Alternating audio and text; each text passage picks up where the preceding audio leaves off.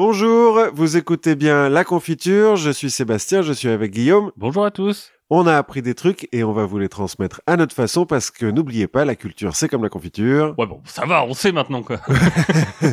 Non, moi je- j'ai toujours des doutes. je, je sais toujours pas. Je veux que tu me le dises euh, toutes les deux Bon semaines. bah ok, c'est comme la confiture, voilà. Bon, on en a plus, on l'étale. Ah, c'est ça. Hein. D'accord. Et euh, de quoi allons-nous parler du coup aujourd'hui, euh, Guillaume? Et ben on va tourner autour de la religion, j'ai l'impression, puisqu'on va aller se balader du côté du bouton. Mhm. Et puis après, on va parler d'un homme euh, assez religieux. Mystère, mystère. Mystère, Tu mystère. m'as dit son nom, ça ne me dit absolument Ferdinand rien. de Marat. Voilà, bah, toujours pas. Et donc on fait péter nos miles et on, on part euh, Ah, on au, parle au nord bout de, du monde. au nord de l'Inde. Oui, à l'autre bout du monde.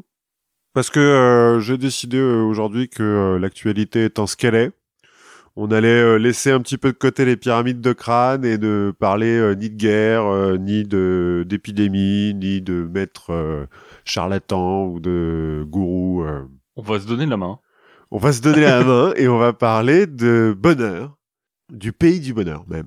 D'accord, ça a l'air chouette comme description. Ça a l'air pas mal, hein, donc euh, on va parler du pays de Candy. Ouais, c'est le Sri Lanka ça. Ah bon? Il y a une ville qui s'appelle Kandy au Sri Lanka. Ah ouais, voilà. Je t'avoue qu'en écrivant le truc, ça m'est revenu comme ça, le pays de Candy. je me souviens pas du tout de, de ce que c'est censé être. Le pays de Candy. L'Autriche-Hongrie, peut-être? Ah, peut- ouais, je pense que c'est un fantasme japonais de l'Europe du 19e, gloubi-boulguesque un peu. Donc, bon, dont on va parler, pas du pays de Candy, mais du pays du dragon de tonnerre, D'accord. le Drukgyul, Wouh. que l'on connaît plus sous le nom de Bhoutan. Donc.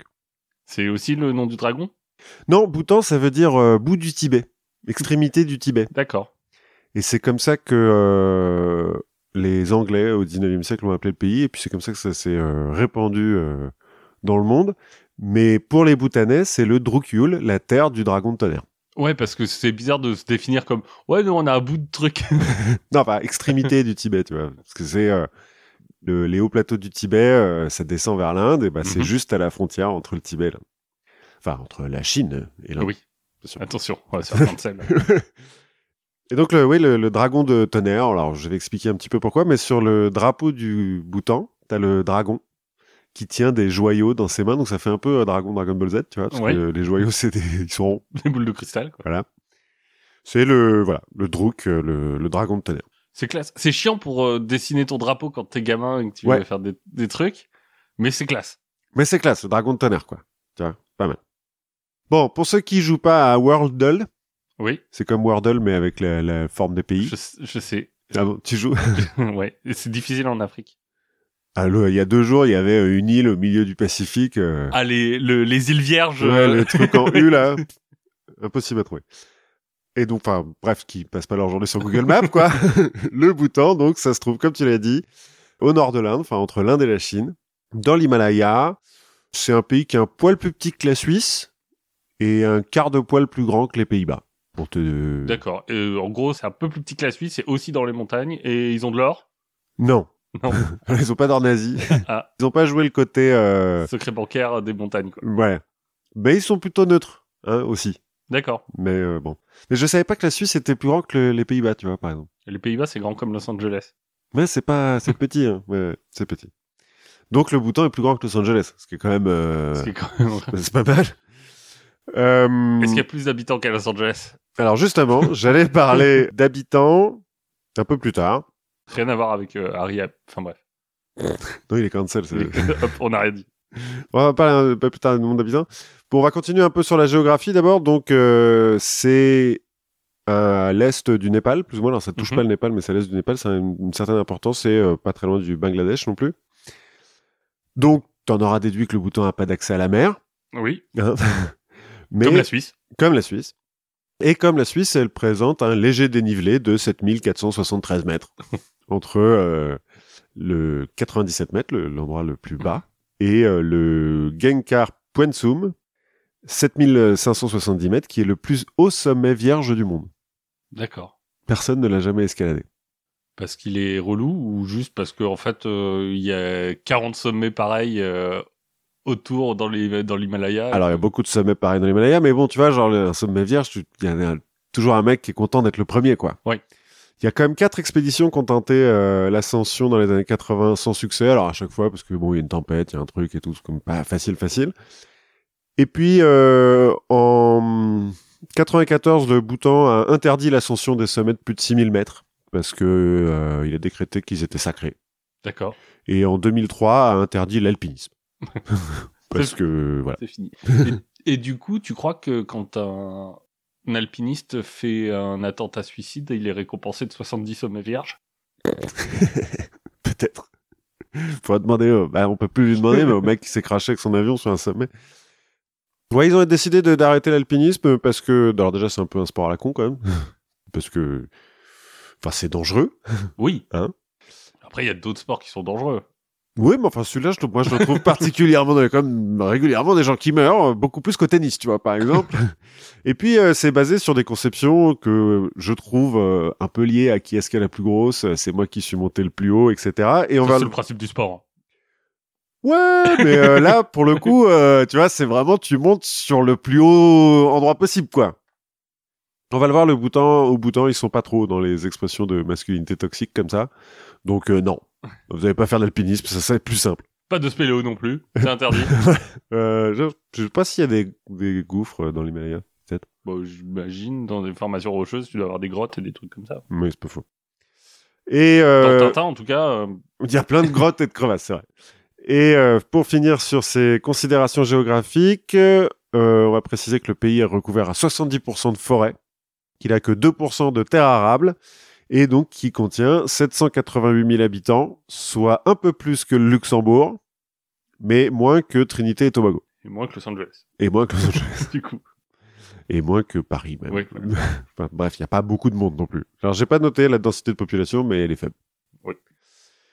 Bon, mais donc, en dehors du cercle des alpinistes euh, en colère, le pays est connu pour son bonheur national brut. Tu as peut-être déjà entendu euh, parler Je de ça. crois que j'ai déjà entendu l'expression. Un indice que le gouvernement bhoutanais a créé pour mesurer le bonheur de sa population et pour euh, guider ses politiques euh, publiques euh, en faveur de, de l'augmentation de ce bonheur. Ça peut aller vraiment dans les deux sens, hein, cette histoire.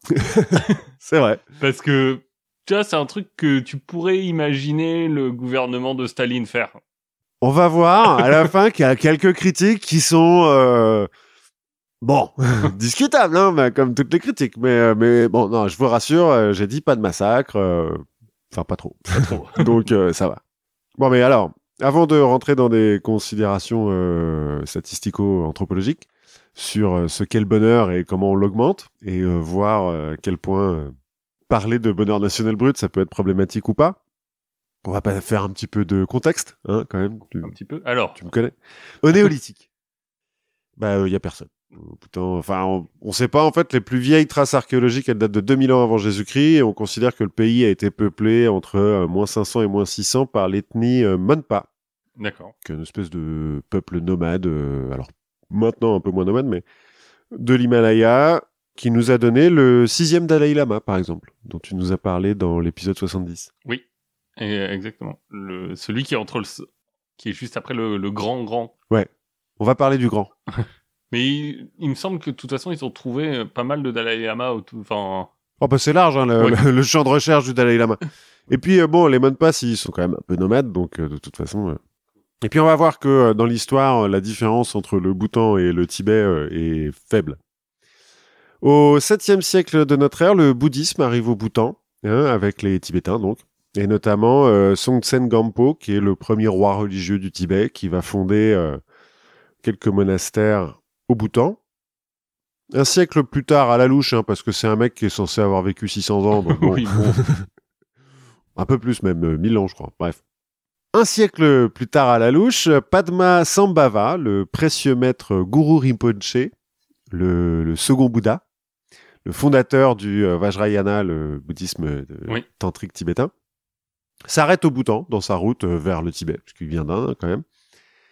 Et il fonde des monastères et des temples à chaque fois qu'il s'arrête pour pisser, hein, plus ou moins. Oui, c'est ça, ça fleurit derrière lui. voilà, souvent en haut d'une falaise quand même. C'est pas forcément ultra pratique. C'est pas pratique, mais c'est classe. Mais c'est assez classe. Et euh, le monastère, a- le Bhoutan a pas mal de monastères assez classe. À un moment, faut creuser des falaises. Ouais, mais au moins t'as de la roche, quoi. Tu Ouais. peux construire des murs. Donc le pays devient presque entièrement euh, bouddhiste, mais la guerre, euh, toujours la guerre, pendant, euh, allez, huit siècles, en gros. Hein, les seigneurs locaux font ce que font tous les seigneurs locaux de partout. Ils se foutent sur la gueule. Jusqu'à au grand pacificateur. Jusqu'au grand pacificateur, qui va arriver au début du XVIIe siècle.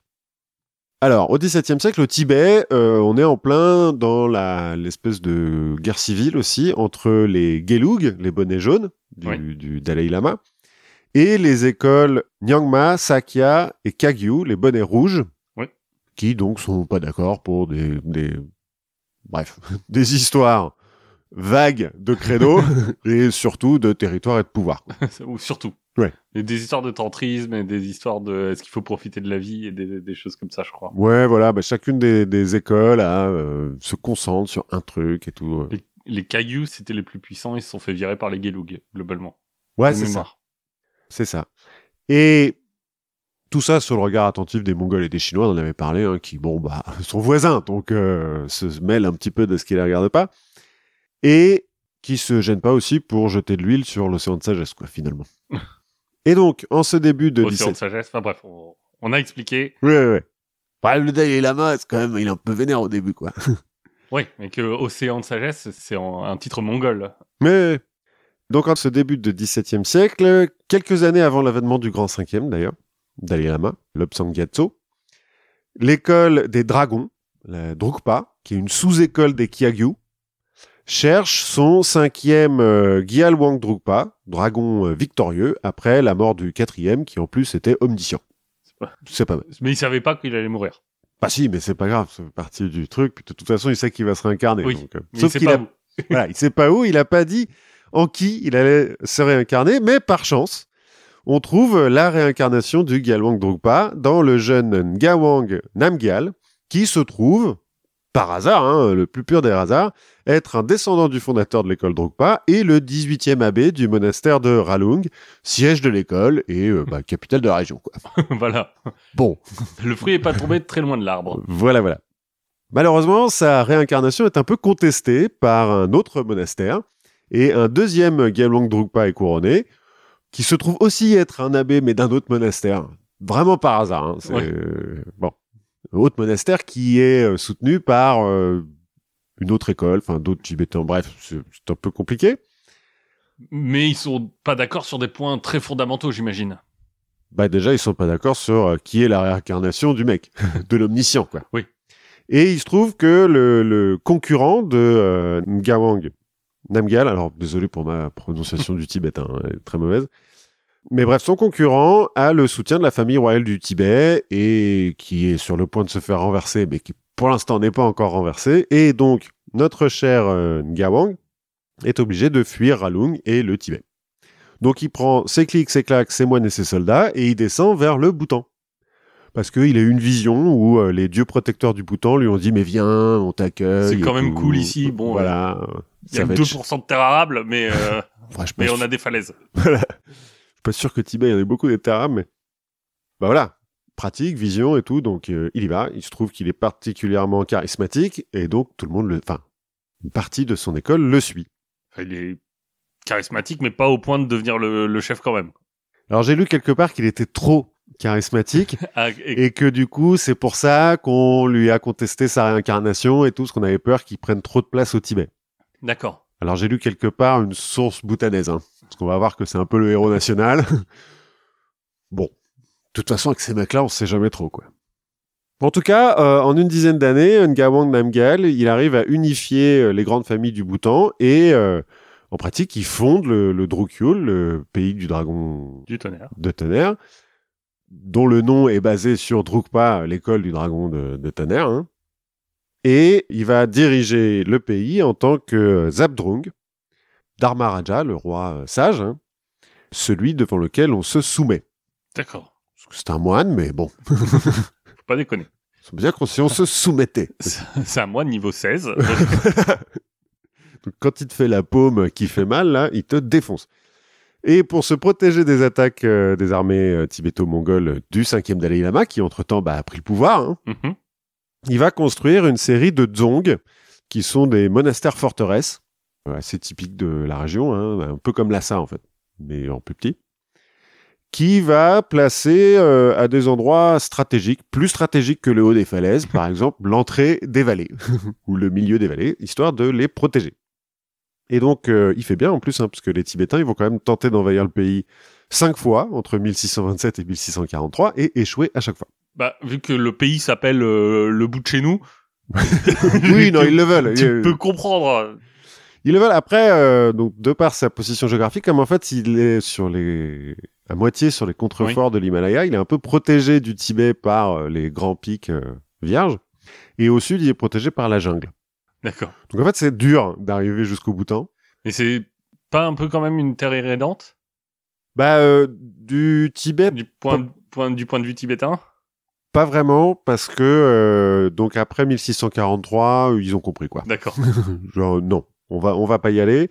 Et le Bhoutan se ferme en fait grâce à la série de, de là, les monastères forteresses. Ils contrôlent toutes les entrées et ils se ferment complètement à l'extérieur. D'accord. Quand t'as 2% de terre arable, je sais pas si c'est la meilleure idée. En même temps, il n'y a pas grand monde, donc ça va, tu vois. Build Bon. the wall, quoi. Ouais, un petit peu. Sauf qu'il fait, il fait 7000 mètres, quoi. Et en fait, il y a des cols qui, paraît-il, sont assez accessibles, mais donc du coup, il suffit de foutre une forteresse au milieu, quoi. Et puis voilà. Bon, pour le seconder dans sa tâche, parce que, bon, à la base, il est moine, hein, quand même, donc il faut qu'il fasse des trucs de moine. Gouverner, faire la guerre, tout ça, c'est bien, mais c'est pas ça qui va te faire atteindre le nirvana.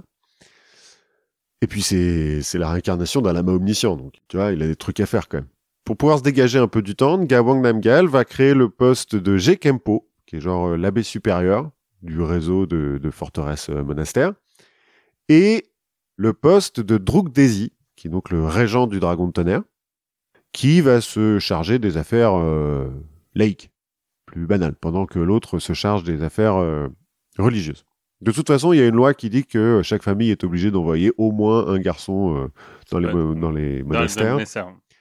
Donc les monastères gèrent quand même pas mal le truc, mais donc on a la mise en place d'un pouvoir bicéphale euh, où il y a donc le, le chef des religieux et le chef des laïcs, mais qui travaillent ensemble. Quoi. Le Drukdesi étant élu hein, pour trois ans, alors pas au suffrage universel, hein, mais euh, il est élu. À la mort de Par le chef religieux. par les religieux et les chefs, enfin les seigneurs quoi. Qui se mêlent un petit peu. hein. De toute façon, Oui. comme toutes les familles, même les familles de seigneurs envoient des. Oui, à la fin, c'est... Et un- puis, et puis, vu qu'ils sont 5, Ouais, aussi. C'est un peu comme à Strasbourg euh, la Oui. dernière fois, quoi. L'évêque, euh, c'est un fils de noble, quoi. Bref, à la mort de Ngawang euh, Namgyal en 1651, le Gekempo et le Drukdesi de l'époque se disent que ça serait quand même dommage de perdre cette belle unité nationale qu'on vient de créer. Et donc, ils vont cacher la mort du fondateur du Bhoutan pendant 54 ans. En disant qu'il est euh, comme euh, le cinquième, mais plus longtemps. mais de la même façon, ils disent non, non, mais il est en retraite, euh, il a fait vœu de silence et tout, il médite dans une grotte, mais regardez, il a signé mon papier. Donc euh, c'est bon, je peux continuer. Et puis, à moi, il me parle de temps en temps. voilà, c'est ça. Moi, il me parle un peu et tout. Sauf que, bon, ça marche euh, un certain temps, ce truc-là, quand euh, Ngawang Namgyal est censé avoir 120 ans ou 119 ans, je sais plus. On commence à poser un petit peu des questions quand même, à dire, mais vous êtes sûr qu'il parle encore? Qu'il est pas juste euh, tout sec? On a beau être sage omniscient, on n'est pas immortel non plus. Hein. Le Gekempo et le Drukdesi sont donc obligés d'admettre que euh, le fondateur du Bhoutan est mort et donc de se lancer dans la recherche de sa réincarnation, la réincarnation du dragon victorieux. Le, du coup, il a 55 ans. le- bah alors, alors, en fait, histoire que euh, la réincarnation euh, du euh, Zabdrung euh, soit pas trop trop puissant, ils vont déclarer qu'en fait, il était tellement, son âme était tellement grosse qu'elle a pas pu se, enfin tellement puissante, je sais pas, Oui. qu'elle a pas pu se réincarner en un seul homme. Donc en fait, elle l'esprit, la langue et le corps, enfin la voix et le corps de Euh, oui, du fondateur. de Ngawang Namgyal se sont réincarnés dans trois corps différents. Oui. Donc t'as la Trop, réincarnation. sinon, ce serait trop pour un seul homme. Voilà, c'est ça. Il, il pourra pas. Il, il brillerait de mille feux tout le temps. On pourra pas le regarder. Ça serait quand même dommage. Voilà. Bon, c'est une façon de garder le pouvoir comme une autre. Hein. Pas de bol. La réincarnation du corps, par exemple, elle va disparaître hyper vite. Euh, la réincarnation de l'esprit, je crois qu'il y en a encore une, mais euh, bon, on lui donne pas une importance euh, capitale. il siège pas aux Nations Unies. Non, non, non. Et puis, bah, à la suite de ça, on va recommencer ce qu'on sait si bien faire. On va f- se battre entre nous, quoi. Faire la guerre. Voilà, on va se faire la guerre. Comme c'est quand même pas mal de vallées qui sont un peu encaissées, bah, euh, chaque vallée se bat contre la vallée d'à côté, quoi. Et puis, euh, hop, on est reparti pour euh, deux, trois siècles de guerre civile. Comme quoi, le bouddhisme. Ouais, c'est la paix. Au XVIIIe siècle, le rage de Couche Béar, qui est au Bengale occidental, demande l'aide du Bhoutan pour se battre contre les Moghols. Mhm. Et euh, on a déjà vu un petit peu ce pattern. euh, le Bhoutan offre son aide avec plaisir et en profite pour annexer le pays. Parce que voilà, il faut pas demander de l'aide à son voisin hein, de manière générale. Quelques temps plus tard, euh, à la fin du siècle, du XVIIIe siècle, le Raja du Couche-Béar demande de l'aide à la Compagnie des Indes orientales, parce qu'il a pas bien appris des erreurs de son prédécesseur. Laquelle compagnie se fait un plaisir Bien de bouter l'envahisseur bhoutanais et bah, de rentrer au Bhoutan aussi et de demander un tribut au Druk-Desi, euh, parce que c'est pas bien, faut pas faire ça. Alors ils ont dû se rendre compte quand même qu'ils étaient pas ultra riches au Bhoutan, parce que le tribut c'est 5 chevaux. Ça va. C'est pas euh, foufou. Même Mais- la civilisation, euh, je crois, 5 chevaux, euh, ça va. Ouais, ça va. Tout au long du 19e siècle, la compagnie et puis donc la couronne britannique ensuite euh, étend son influence sur le Bhoutan. Alors, euh, en fait, le Bhoutan a- a- avait annexé un peu d'autres terres en Inde qui perdent, en fait, à chaque Oui. fois. Mais à chaque fois, le- le- l'Angleterre leur donne un tribut. Dans l'autre sens, enfin, ou le, Le- un loyer, quoi. Trois chevaux, quoi. non, un peu plus, là, ils commencent à les payer. euh. Mais donc, de toute façon, l'unité euh, du Bhoutan est quand même assez limitée. Et en 1885, Ugyen Wangchuk, le fils du 56e et dernier Druk-Desi, est gouverneur de la province de Trongsa, qui est une des grosses vallées puissantes. Ce type-là va battre, avec l'aide des Anglais, son principal adversaire, qui est le gouverneur d'une autre vallée, la vallée de Paro qui, lui, est soutenu par le Panchen Lama des Tibétains, qui euh, dirige un petit peu plus que le Dalai Lama à cette époque-là. Donc, euh, c'est c'est la même chose hein, chez les Tibétains. Le Panchen Lama, c'est. Non, le Panchen Lama, c'est un autre euh, religieux. Ouais, c'est un autre religieux, c'est le, c'est censé être le, Le deuxième, enfin, le chef du plus gros monastère. euh, ouais, et c'est censé être le, le, le mec qui éduque le Dalai Lama. Oui. Bon, c'est un chef, quoi. c'est un chef, sauf qu'il s'appelle Lama, mais. Donc, il y a un petit peu euh, guerre de proxy entre le Tibet et euh, l'Angleterre à travers ces deux gouverneurs. C'est donc Ugyen Wangchuk qui euh, remporte la partie, qui va unir à nouveau le Bhoutan pour la première fois depuis euh, trois siècles, hein, presque. Et en fait, il va en profiter pour mettre fin au, au régime un peu bicéphale avec le Mhm. Druk Desi et le Jekempo, et par se faire élire à l'unanimité euh, Druk Gyapo, c'est-à-dire euh, roi dragon du pays euh, du dragon tonnerre, fondant ainsi une monarchie héréditaire.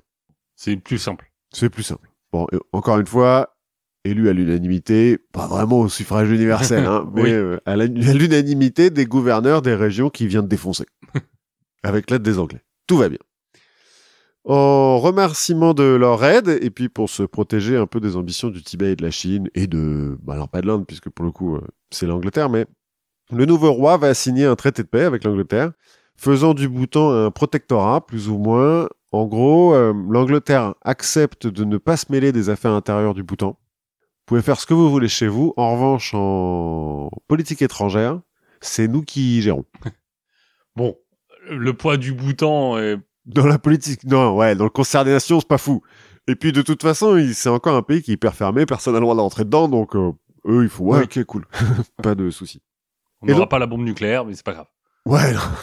bah, déjà qui, si ils ont des armes à feu à l'époque quand même, mais bon, euh, même encore maintenant, ils ont pas d'aviation, tu vois. Pas... Et puis ils ont pas de marine forcément, parce que. De 1926 à 1952, le deuxième Druk Gyalpo, euh, fils du premier, hein, puisque maintenant c'est une Oui. monarchie héréditaire, continue la, la centralisation du pouvoir, l'unification euh, du pays. Et en 1947, à l'indépendance de l'Inde, il quitte le giron de l'Angleterre pour rejoindre celui de son immense voisin avec qui euh, il fait plus ou moins le même deal. Voilà, on est bien chez nous, on vous fera pas chier. De toute façon, l'Inde est quand même le principal partenaire commercial euh, du Bhoutan. Et puis, euh, Vu qu'ils ont deux voisins et qu'il y en a un avec qui ils sont en guerre millénaire. voilà. Alors ils sont en guerre militaire. Oui, mais bon, comme tu vois, Comme Oui. tous les pays qui sont en guerre millénaire, il y a aussi quand même beaucoup de commerce. Sauf après que le euh, Tibet soit fait annexer par la Chine Ouais. et que là, la frontière soit fermée. Là, ça s'est arrêté. Donc. Le troisième euh, Druk Gyalpo, euh, Jigme Dorji Wangchuk, monte sur le trône en 1952. Il va lancer la modernisation du pays. Il va commencer par instituer une assemblée nationale en 1953, hein, histoire de, de donner un petit peu euh, sa voix au peuple, enfin au peuple, aux représentants euh, vaguement désignés du peuple. Et puis il a le droit d'en nommer la moitié, je crois. Ouais, désigné par le dragon tonnerre. Non, par les villages, il y a quand même une, une espèce de démocratie un petit peu. C'est en gros, chaque village envoie un représentant, quoi. Euh, à l'Assemblée, qui a un pouvoir à l'époque un peu consultatif, hein, plus qu'autre chose.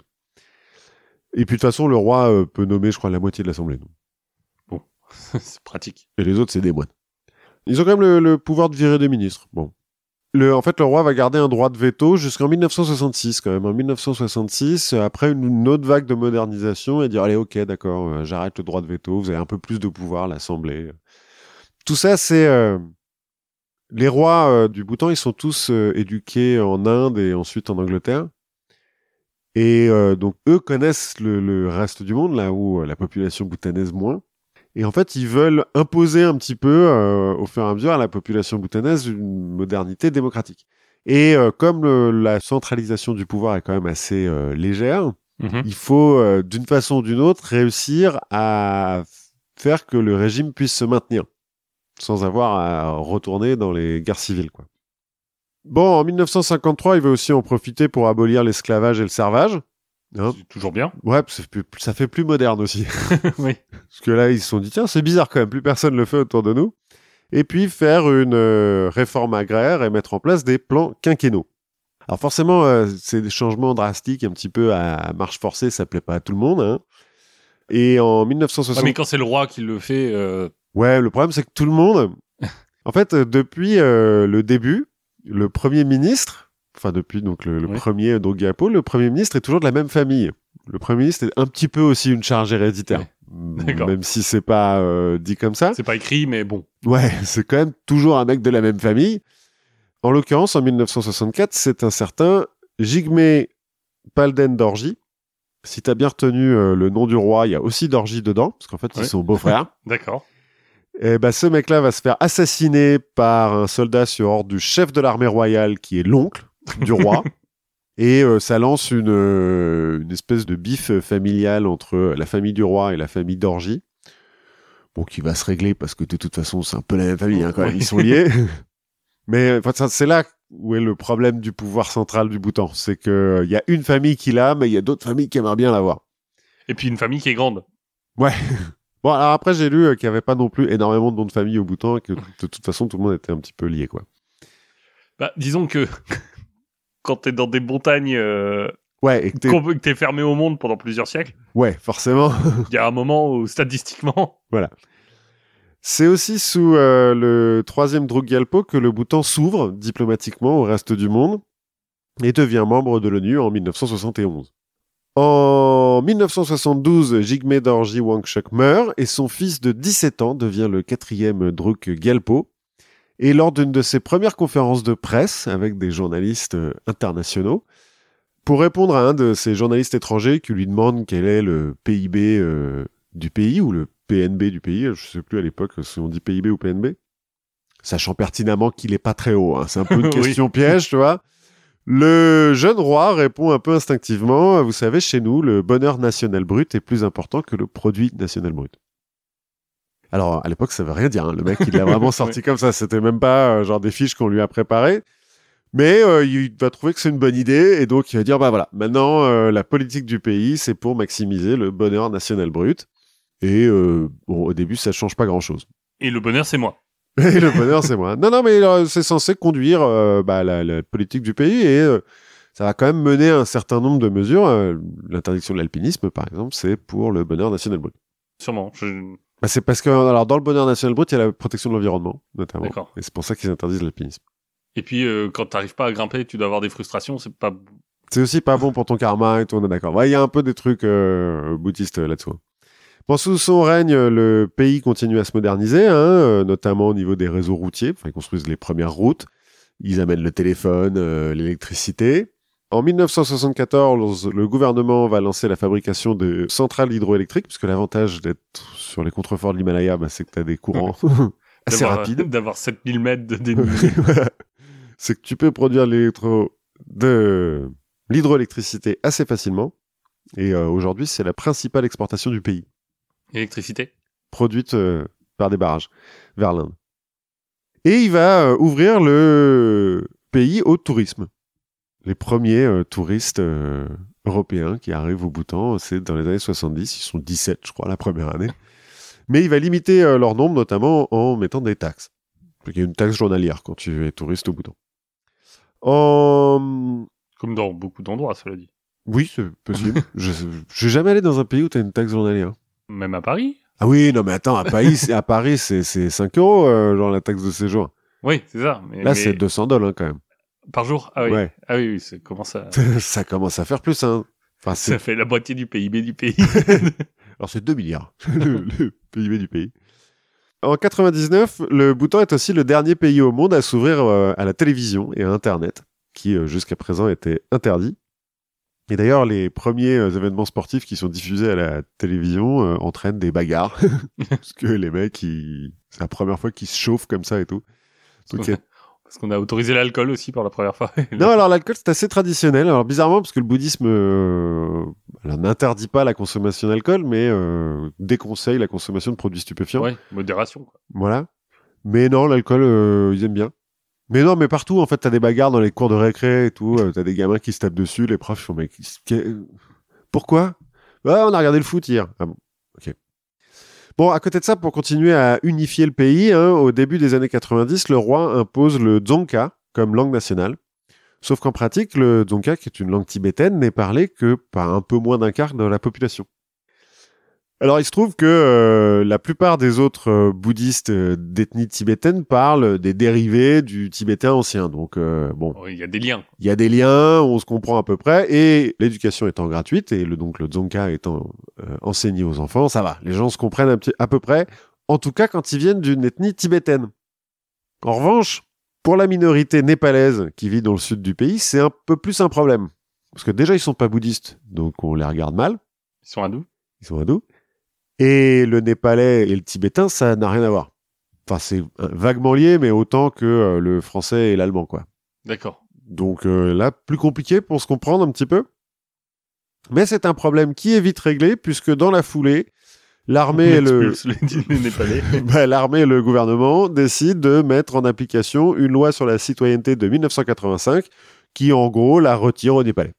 Enfin, tous ceux qui ne peuvent pas donner un document qui date d'avant 1958, qui prouve qu'ils étaient déjà euh, au Bhoutan à l'époque.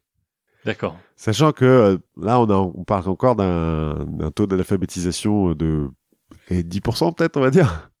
Et que la minorité népalaise, comme souvent les minorités, n'est pas parmi la plus éduquée. Donc avoir des papiers qui prouvent quoi que ce soit, difficile. C'est comme les Russes dans les pays baltes, euh, où on leur dit, bah écoute, euh, si tu veux être citoyen d'Estonie, bah tiens, voilà le, le- le papier à remplir en estonien. Démerde-toi. Démerde-toi. Ah, tu le parles pas. Bah écoute, euh, pour l'écrit, tu vas peut-être pouvoir te démerder, mais à l'oral, ça va être quoi? Pour l'oral de citoyenneté, ça va être compliqué. Bah, c'est un peu la même chose qui se passe. Et du coup, dans les années 90, près de 150 000 Népalais quittent le Bhoutan pour euh, devenir des réfugiés, euh, soit en Inde, soit au Népal. Et bien entendu, tout ça se fait pas sans son petit lot d'exactions, même si euh, tout le monde contexte euh, le fait qu'elles aient eu lieu. Bon, C'est euh, comme au Sri Lanka entre les bouddhistes et les tamouls. Sûrement. sûrement.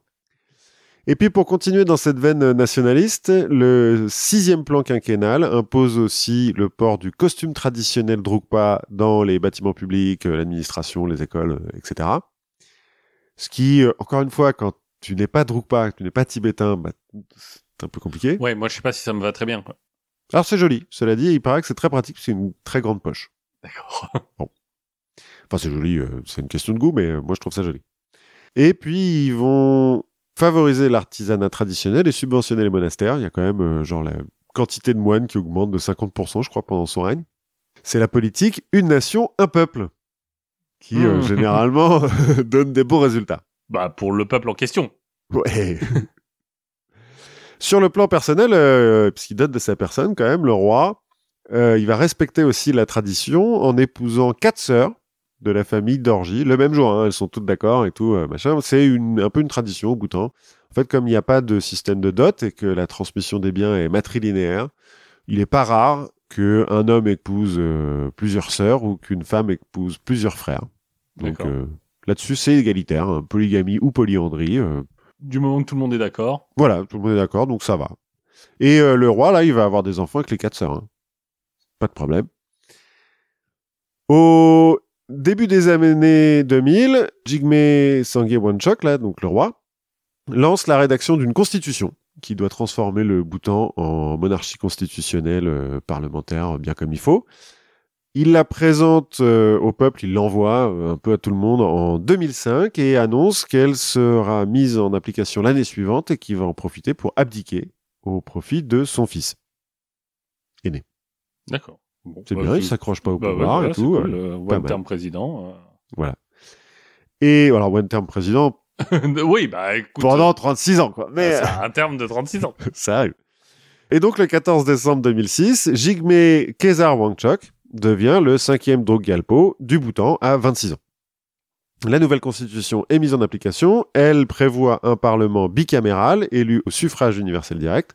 Enfin, il y a une des deux chambres qui est élue au suffrage universel direct et l'autre qui est euh, un peu comme le Sénat, celle qui a moins de pouvoir qui est l'Assemblée des gouverneurs de région, euh, etc. Sauf que, comme le peuple n'a jamais vraiment voté dans ces conditions, le gouvernement se dit qu'ils vont pas savoir comment faire. Et donc, en 2007, le gouvernement organise des fausses élections à deux tours.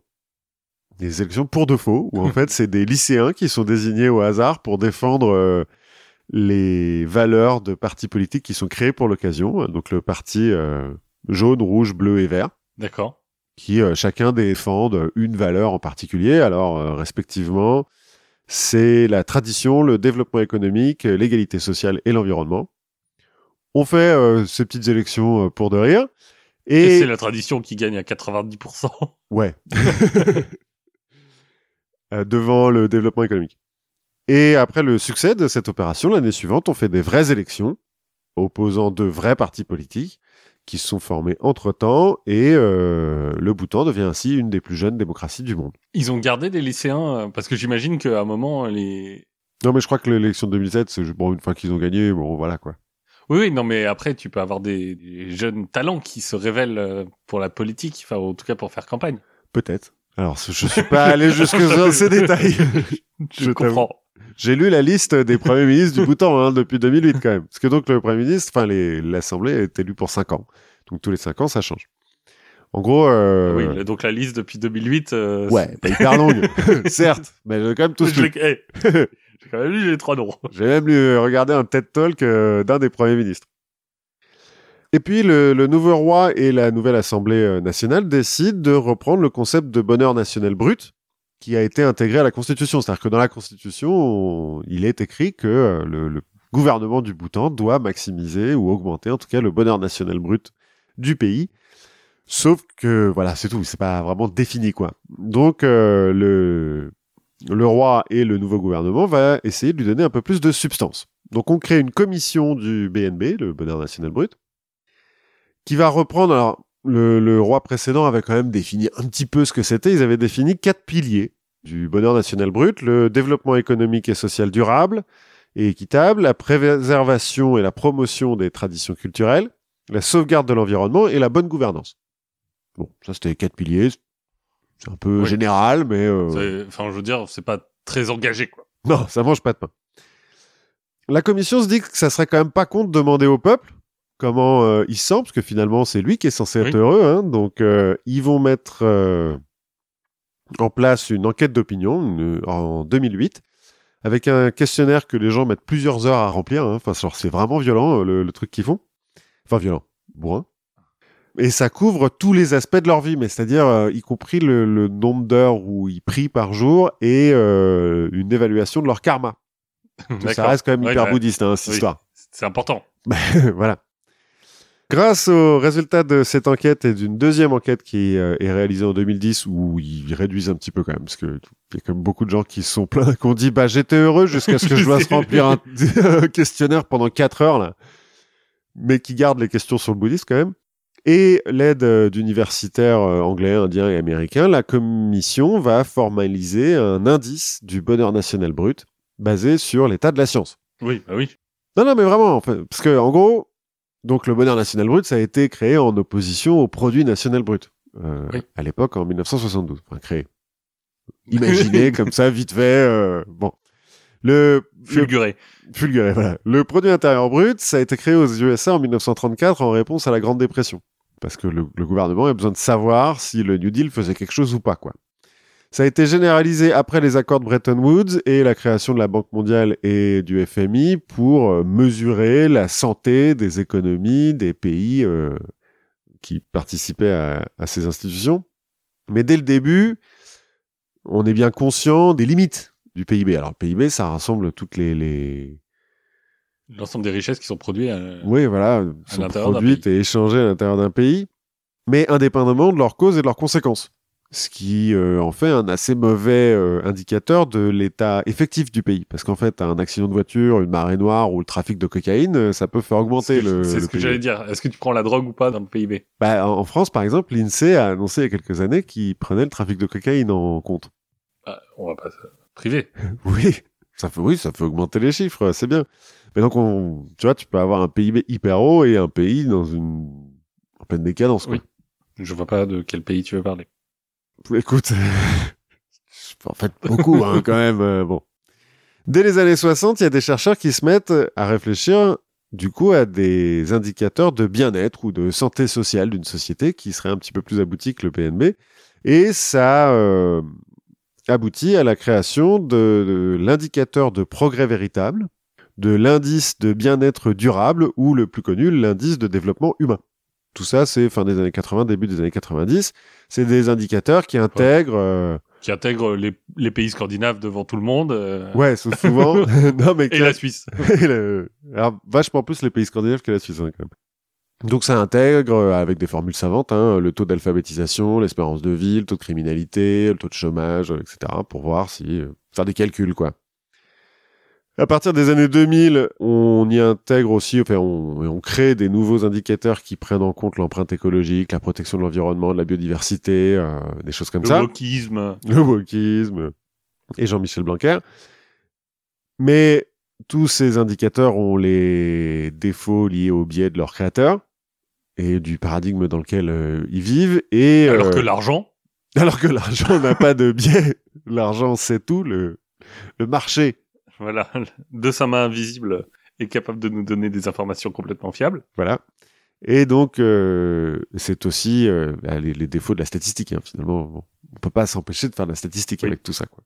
Et donc, la commission du BNB a repris ses recherches pour créer son propre indice, qu'elle va baser sur neuf domaines le bien-être psychologique, la santé, l'usage du temps, l'éducation, la diversité et la résilience culturelle, la bonne gouvernance, la vitalité de la communauté, la diversité et la résilience écologique et le niveau de vie. Chacun de ces domaines est divisé en 33 sous-indicateurs qui donnent au final 124 variables. Ben, c'est donc, tu vois, l'état de la science, quoi. Ils, ils ont fait le truc bien, quoi. L'originalité du BNB par rapport à d'autres indicateurs, c'est la création de seuils de bonheur et de seuils de suffisance pour atteindre le seuil de bonheur. Ces seuils étant basés sur l'idée qu'il vaut mieux maximiser le nombre de personnes atteignant un certain niveau de bonheur plutôt que le niveau de bonheur atteignable par une certaine euh, frange de la population, qui euh, généralement est toujours la même. Oui. Et puis aussi basé sur le fait que, par exemple, une personne âgée en a un peu rien à foutre de l'éducation, parce qu'a priori, euh, c'est fini pour eux, Oui.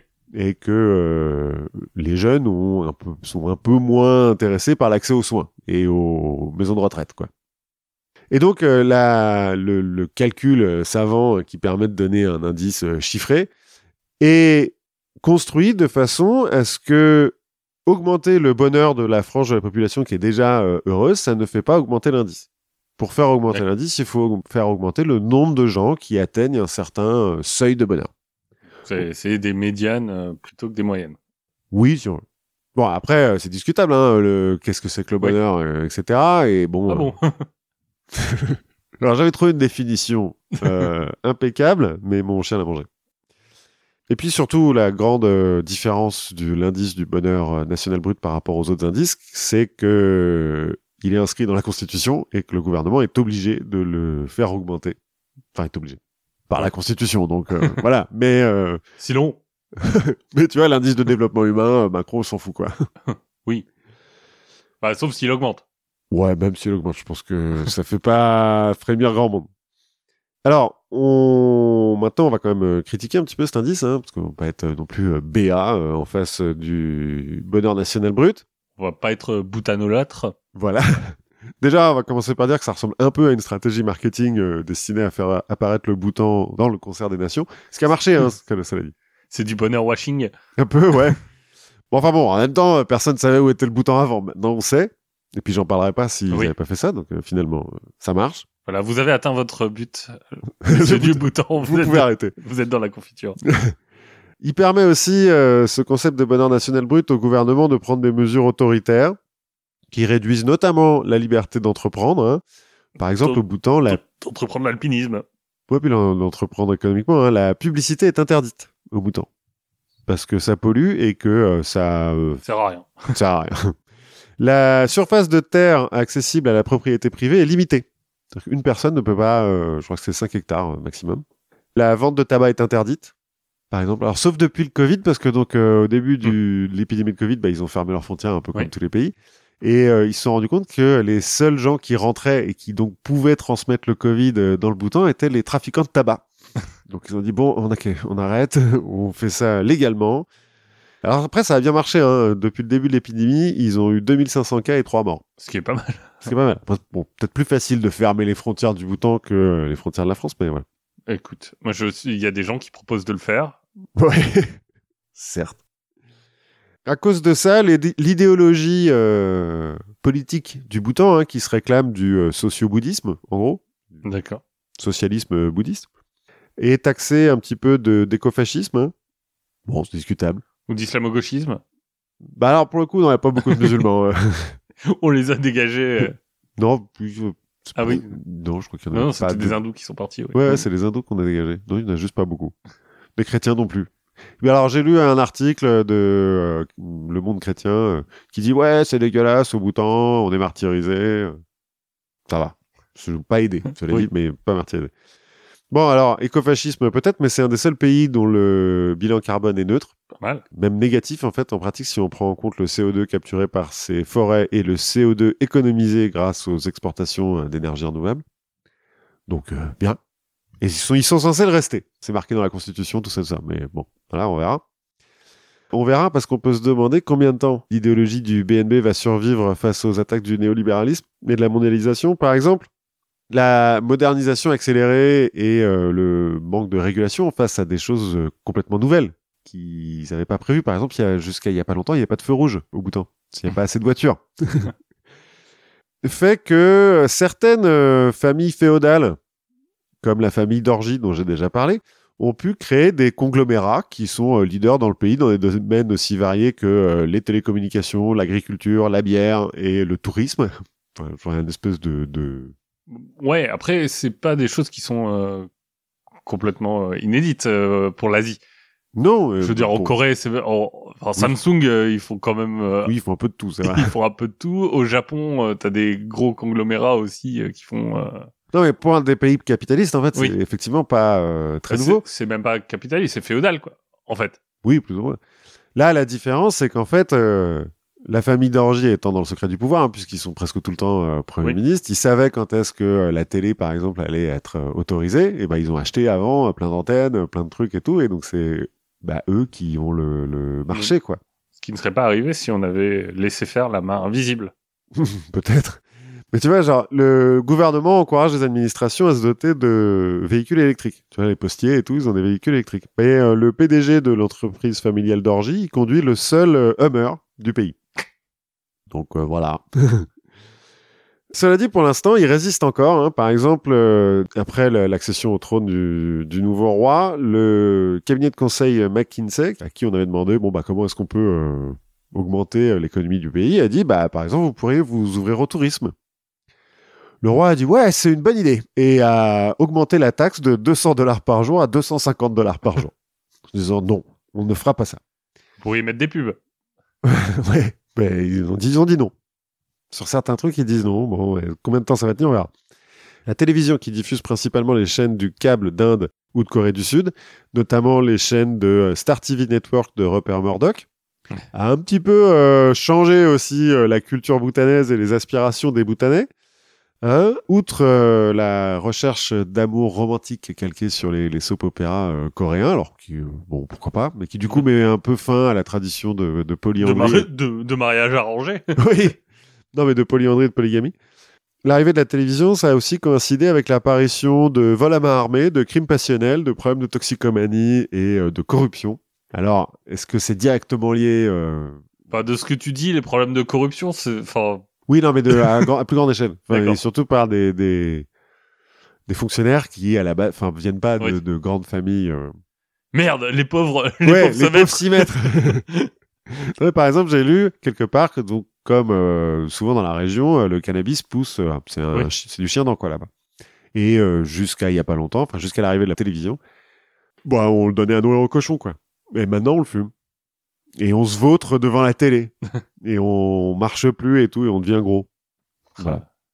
Les jeunes d'aujourd'hui, quoi. Les jeunes d'aujourd'hui. J'ai, alors, je dis ça comme ça, euh, sans grossophobie aucune, hein, c'est euh, littéralement ce que j'ai lu dans un article. C'était un ministre euh, bhoutanais qui disait ça. Attends qu'ils découvrent TikTok.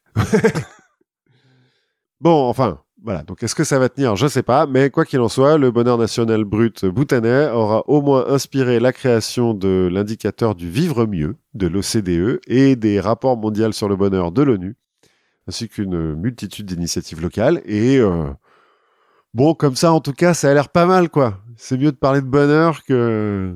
Oui. Après, c'est toujours, qu'est-ce que tu mets derrière? Oui, oui, mais là, tu Oui. vois, on a vu, ils l'ont, ils l'ont construit de façon euh, assez bien. Alors, tout ça marche aussi parce que le Bhoutan est donc un pays euh, très euh, bouddhiste, que en bhoutanais, enfin en dzongkha, euh, bonheur national brut, ça rend vachement mieux, paraît-il, Mhm. et que suivre la voie du milieu, pas de, de- d'excès en rien, c'est plus facile, quoi. Et c'est pas de culture. pétrole. Et qu'effectivement, ils n'ont pas beaucoup de, de matières premières euh, précieuses. Alors, ils ont des mines, mais qu'ils ont refusé de- d'exploiter pour euh, protéger l'environnement. Alors, ils n'ont pas des mines de ouf non plus, hein, mais euh, voilà. Et ils n'ont pas de pétrole. Ouais. Donc, euh, ça aide aussi à, Certes. à être moins tenté. Ouais. Bah écoute, ça aide à se changer un peu les idées, ce pays lointain. Euh, moi, moi aussi, je voulais nous changer un peu les idées, hein, parce que l'actualité est pas des plus joyeuses Non. en ce début mars 2022. Moi, j'ai commencé à garder mes capsules. Au cas où, pour pouvoir, où. pour être riche après. C'est ça Ouais, mais est-ce que t'as as choisi quoi comme capsule? Parce que si c'est pas les bonnes, euh, Ouais, c'est ça. Bah, il je creuse sur des capsules de bière en général. Euh, donc, je me suis dit, on va se s'ouvrir un peu l'esprit et on va se tourner vers un parcours inspirant, comme on Hmm. dit sur LinkedIn. ouais. Une histoire qui montre qu'avec euh, finalement un peu de volonté, on peut réussir à relever n'importe quel défi. Bah, bien sûr, c'est Elon Musk qui l'a dit. Hein. Si tu t'y mets, Ouais. tu deviens millionnaire. Lui, il est pas très loin. hein. Enfin, Elon Musk, c'est si tu t'y mets et que ton père est millionnaire, Oui. tu, peux devenir millionnaire. Moi, je vais te parler de l'histoire de Ferdinand de Marat. Alors, donc, inconnu au bataillon. hein, Voilà. côté... euh, Bon, on va pas faire de contexte, hein, on va rentrer directement euh, in media res, comme on dit chez les scénaristes. Ah bon, dis ça? Tu sais, c'est les débuts où on te, où t'es directement dans l'action. Ah, ok, ok. Voilà, la confiture au top de l'écriture. Donc, in media res, le 12 décembre 1921, dans la ville de Lawrence, au Massachusetts. Ah, Et euh, il me semble que tu avais déjà parlé de cette charmante petite bourgade dans ton épisode sur l'agence Pinkerton, alors c'est possible. puisque c'est ici que l'Industrial Workers of the World a remporté sa plus grande victoire sur l'agence en 1912. Ah oui, au moment où ils sont euh, briseurs de grève, euh, les Pinkerton. Exactement. Où ils attaquent les mecs à la dynamite, Ouais. ce, ce genre de truc. Bref, une ville hyper ouvrière, complètement tournée vers l'industrie textile. Ok. C'est euh, d'ailleurs une ville qui est très cosmopolite, qui est constituée d'une agrégation de plein de petites communautés. Pour euh, donner une idée de son enfance, son père, qui est d'origine euh, du Québec, Mhm. alors il est né à Rhode Island, mais la famille vient du Québec. Ah, donc il est francophone, euh, notre ami? Non, lui, il, il parle pas français, à ce- en tout cas à ce moment-là de notre histoire. Il va, le jour de, du quatrième anniversaire de Ferdinand, rassembler la famille et les quatre euh, domestiques. Donc la famille, euh, c'est le père, la mère, la sœur et Ferdinand. Leurs quatre... Pardon Quatre domestiques Et quatre domestiques. Donc ils ont un peu de pognon, quoi. Donc ils ont un peu de pognon pour leur euh, annoncer que maintenant ça y est, Ferdinand a 4 ans et donc on doit s'adresser à lui en disant monsieur. Ok, c'est précoce. Bon, la famille, euh, on le voit, est pas complètement dans le besoin.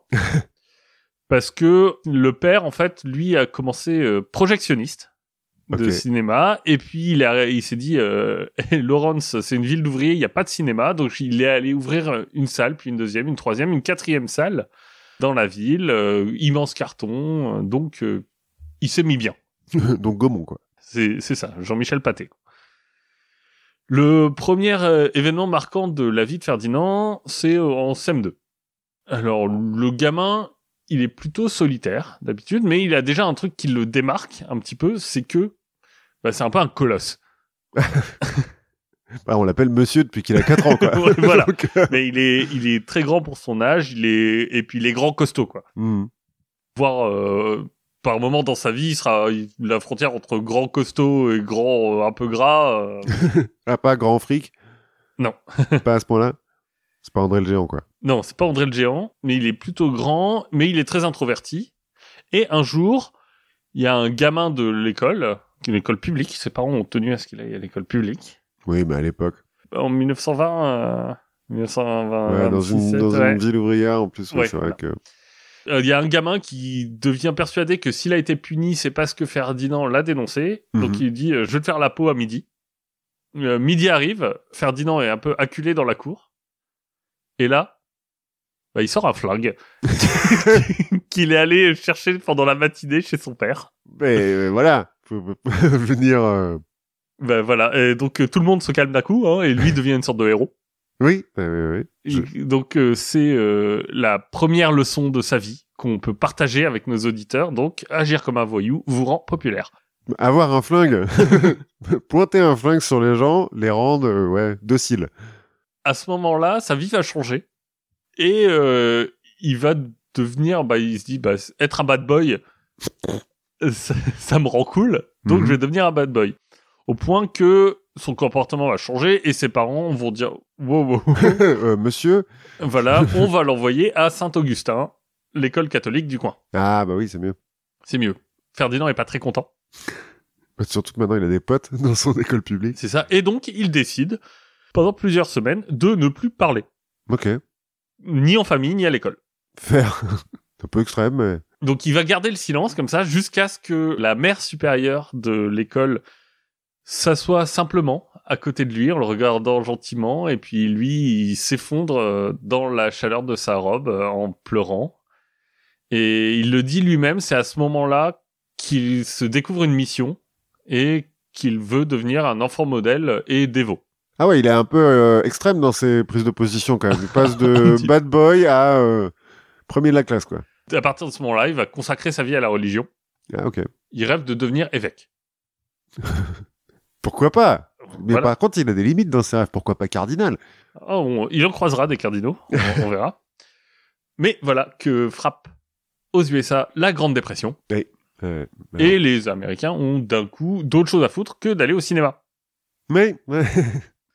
Les affaires vont mal, son père est en faillite, Mm. ils vont devoir quitter la maison familiale, euh, plus de domestiques, euh, et ça, Ferdinand, il a du mal euh, à l'accepter. ah, pour un enfant dévot, il faut quand même des domestiques, quoi. C'est ça, bah, il devient pauvre. Ouais. Plus facile d'être dévot quand t'es riche. Ouais, mais pire que pauvre, c'est un ex-riche. C'est-à-dire que il, est- Ouais. il a pas grandi en étant pauvre. Il sait pas vraiment comment ça marche être pauvre. Il a pas les, les astuces et les trucs comme ça. Et les autres pauvres lui disent, mais t'es pas vraiment un pauvre. Ouais. t'es un riche raté. T'es- voilà, t'es un ex-riche. Et il accepte pas du tout la situation, au point même qu'à un moment, il va économiser de l'argent pour s'acheter des chaussures parce qu'il trouve que les chaussures euh, bon marché que sa mère achète, euh, c'est horrible. Et donc, euh, tous les matins, il, il sort avec les chaussures de sa mère. Il a caché une boîte un peu plus loin sur le chemin de l'école. Et bah, il change de chaussures tous les jours. Parce que les chaussures de pauvre, c'est vraiment pas possible. c'est ça. À ce moment-là, la religion s'éloigne un petit peu. Hein. Mais euh, c'est quand même pas de sa faute à lui si Dieu lui a tourné le dos. Alors, euh, s'il avait bien lu le livre, euh, j'ai cru comprendre que c'est quand même une habitude de Dieu hein, de tester euh, le croyant en le rendant pauvre. Bah non, si t'es pauvre, c'est que t'es pas un bon croyant. Ah ouais, c'est quand même un, C'est un notre- concept. ouais, d'accord. Bon, la suite de son enfance et de son adolescence euh, vont rester très marquées par ce revers de fortune, hein, et euh, malgré euh, quelques dispositions pour le foot américain, apparemment. Si c'est un colosse en même temps.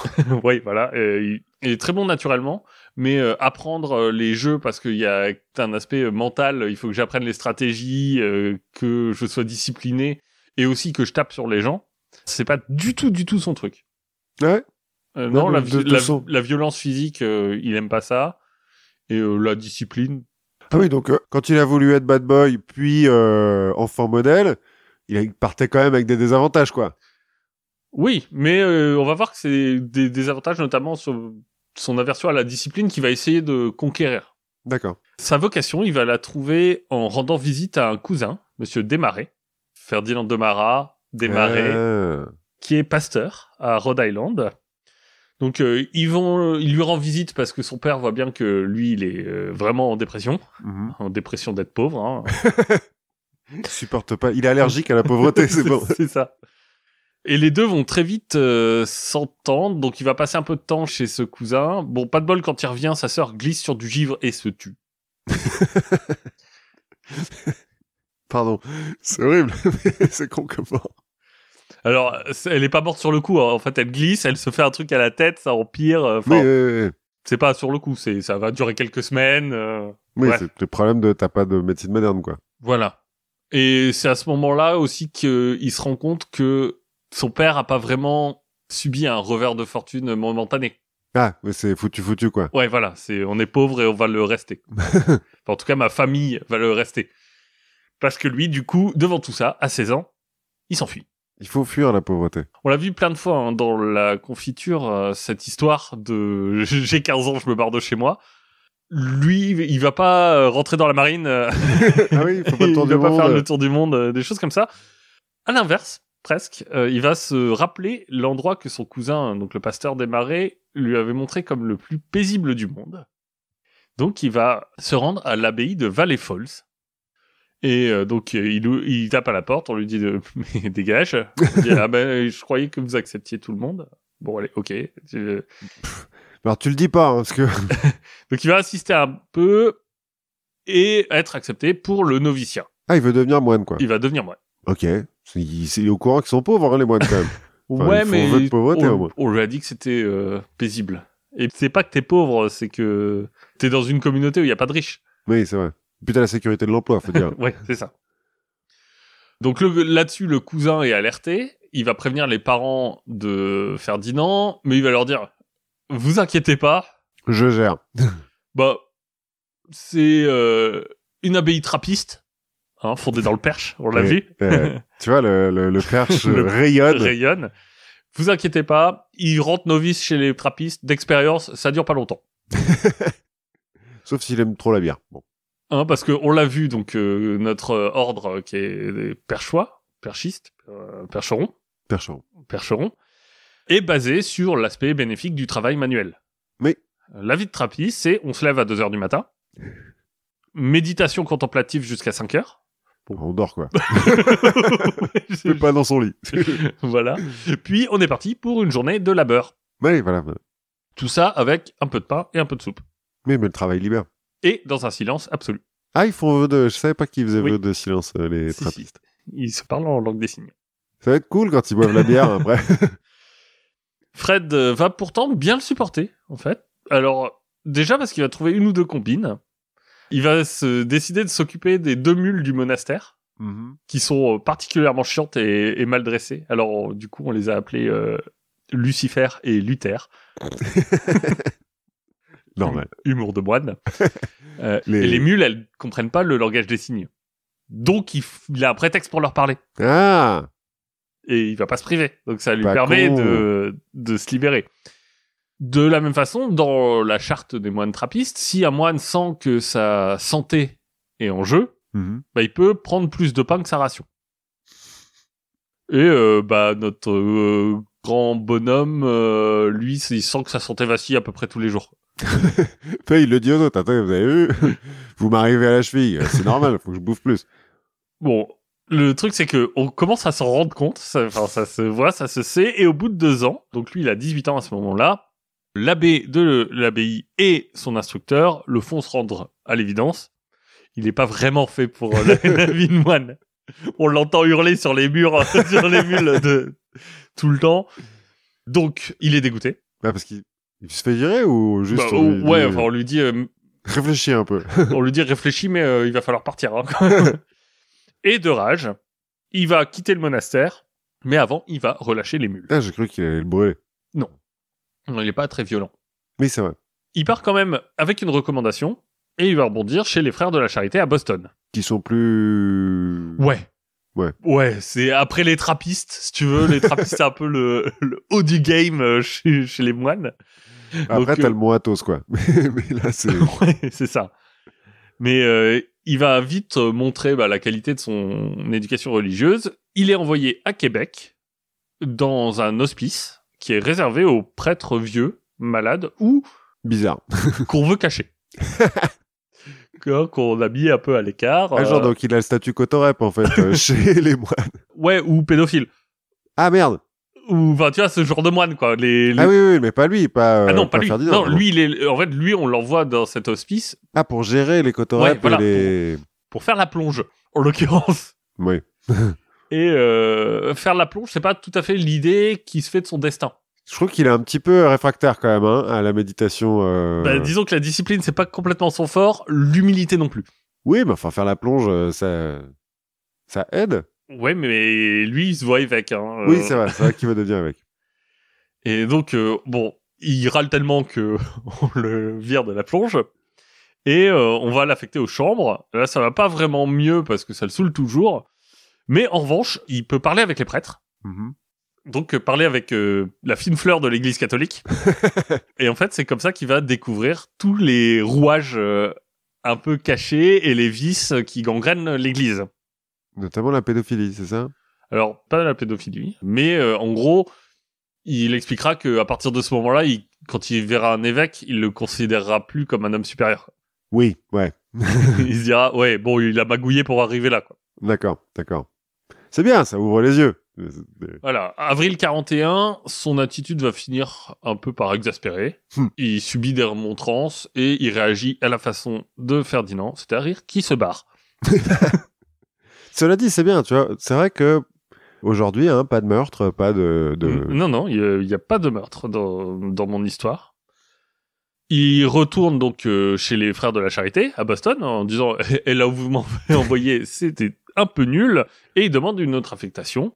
Donc on va l'envoyer à Boyhaven, un asile pour jeunes hommes tout proche de Lawrence. Ah, donc retour à case départ.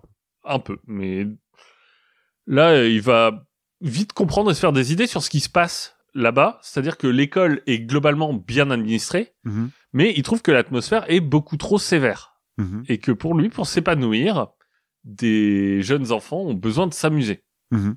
Quand on va lui donner la responsabilité de la classe de CM1, il va se dire OK, challenge accepted, je vais en faire la meilleure classe de l'établissement. C'est bien, alors, il y a de l'ambition. Ben, toujours. Donc il va vite sortir des cours euh, très traditionnels et il va introduire euh, du jeu, par exemple, des phases de jeu, des contes. Euh, il va les emmener en visite dans une carrière, dans une usine de chaussures. oui, parce que bon, pas non Ouais, plus bah, des trucs ouais, de ouf non. à visiter alors. Et avec l'aide de ses parents, il va organiser une collecte pour les enfants. Donc il va collecter de l'argent, euh, des ressources, enfin des fournitures, mais il le fait que pour sa classe. ouais, mais bon, Captain, euh, my Captain quand même. Ouais, un petit peu, mais ça pose problème parce que en fait, euh, l'argent il est censé revenir à toute l'école. Ouais, ouais, mais c'est lui qui se. Bah, c'est eh, c'est moi qui le fais, c'est moi qui décide. Euh, donc là, il fait de son mieux. Encore une fois, hein, il, il essaye à chaque fois. Et il fait de son mieux. Et encore une fois, on lui dit, euh, mec, non. encore une fois, il se fait envoyer paître. Qu'est-ce qu'il fait? Il se barre. Il se casse avec la voiture de l'école Écoute, qu'il apprend à conduire euh, ce jour-là. Ouais, on passe pas euh, le permis euh, chez les moines trappistes. Bah, en 1940. euh, Hmm, certes. Et donc, il se dit, bon, ça doit pas être très compliqué à conduire. et donc, sa première euh, expérience, c'est quand il fait du Grand Theft Auto. Cool. Il va en profiter pour rejoindre Boston, pour prendre le premier verre de sa vie D'alcool d'alcool. Et qui dit premier verre d'alcool dit bonne décision. il rejoint l'armée. Genre, il se cuite. Et allez, les gars. Et le lendemain, il est, il se réveille. Ah, tiens! Je suis dans un centre de recrutement. On pourrait se dire que la vie monastique qui aurait pu le préparer hein, un peu à cette discipline, euh, bon, on a vu que c'était pas complètement son fort. Ouais. Et disons qu'en termes de camaraderie et de vie sociale, en fait, les moines, ça forme pas vraiment à, à la vie de l'armée, à la vie de Chambray. quoi. Mais là encore, il va s'adapter et il va montrer ses qualités. Par exemple, là où il est, il y a un truc qui est très poignant, c'est la, la queue pour aller manger. Mhm. Tu vois, notamment, il y a un mec, euh, un soldat à qui on demandera, euh, mais euh, comment vous avez fait pour résister aux marches de la mort? Et il disait, Ah, bah, j'ai eu beaucoup d'entraînement en faisant la queue à- dans cette caserne pour aller manger.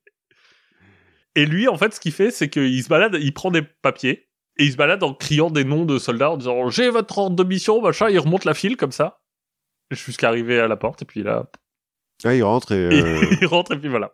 D'accord. C'est... euh, Bon. Et il va surtout s'y faire un pote qui s'appelle Anthony Ingolia. Donc c'est deux euh, bons potes, hein, et euh, lui, il est de la Nouvelle-Orléans. Il va même l'emmener dans sa famille. Et euh, là, dans sa famille, euh, t'as la mère de Ingolia qui va leur euh, lui raconter de la vie. Ils ont, tu sais, un gros coffre avec tous ses papiers, ses souvenirs et tout ça. Il raconte sa vie.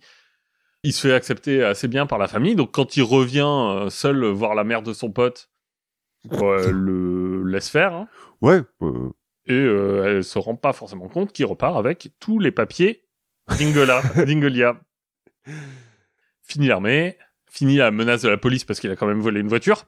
Oui, mais à une école religieuse, donc ça va. C'est... On est parti pour une vie nouvelle. Ah ouais, genre il change d'identité, quoi. Donc il change d'identité, il va devenir Anthony Ingolia. Il a l'air bien. hein. Et qu'est-ce qu'il fait? Ah, il retourne au couvent, non? Eh ben, il va retourner chez les trappistes. Mais cette fois-ci, il va dans le Saint des Saints, l'abbaye Notre-Dame de Gethsemane, qui est euh, l'abbaye la plus prestigieuse des trappistes euh, en- Aux. États-Unis. Puisque donc c'est pas l'abbaye originelle. Voilà. Euh, là, il est confiant parce qu'en en fait, il a des papiers qui lui permettent euh, d'éviter d'être repéré Mhm. parce qu'on il donne pas son nom et, et il a les papiers qui vont avec. Mais à peine il est arrivé qu'il est reconnu par un moine qu'il a connu à Valley Falls. Bon, il va aller euh, du coup très vite dans une autre abbaye, euh, dans l'Iowa. Mais entre-temps, l'église a découvert parce que bah ils ont en fait ce qui se passe en général quand tu veux rentrer dans une institution religieuse par exemple on envoie un courrier à ton pasteur ou à ton à ton prêtre ou à ton euh, ton autorité religieuse en demandant euh, mais c'est qui ce mec. Et Donnez-moi son certificat de baptême. voilà donc euh, là finalement il s'est fait gauler il est un peu penaud il rentre chez lui mais alors qu'il est dans le bus pour direction la maison la nouvelle tombe les japonais ont attaqué Pearl Harbor C'est la guerre. Donc euh, voilà notre homme, deux mois plus tard, sur un destroyer. Ah, il retourne à l'armée, du coup. Sous Parce le qu'il s'est un- il est un peu déserté, quand même. euh. Ouais, mais il est là, il est sous le nom de Fred Desmaras. bon, c'est à ce moment-là qu'il se rend compte qu'il aime pas trop la mer. C'est fou. Chaque fois qu'il prend une décision, au bout de deux mois, il fait marre. Finalement, je. Finalement, c'est nul. à force de lobbying, il va être euh, accepté à l'école hospitalière. Mhm.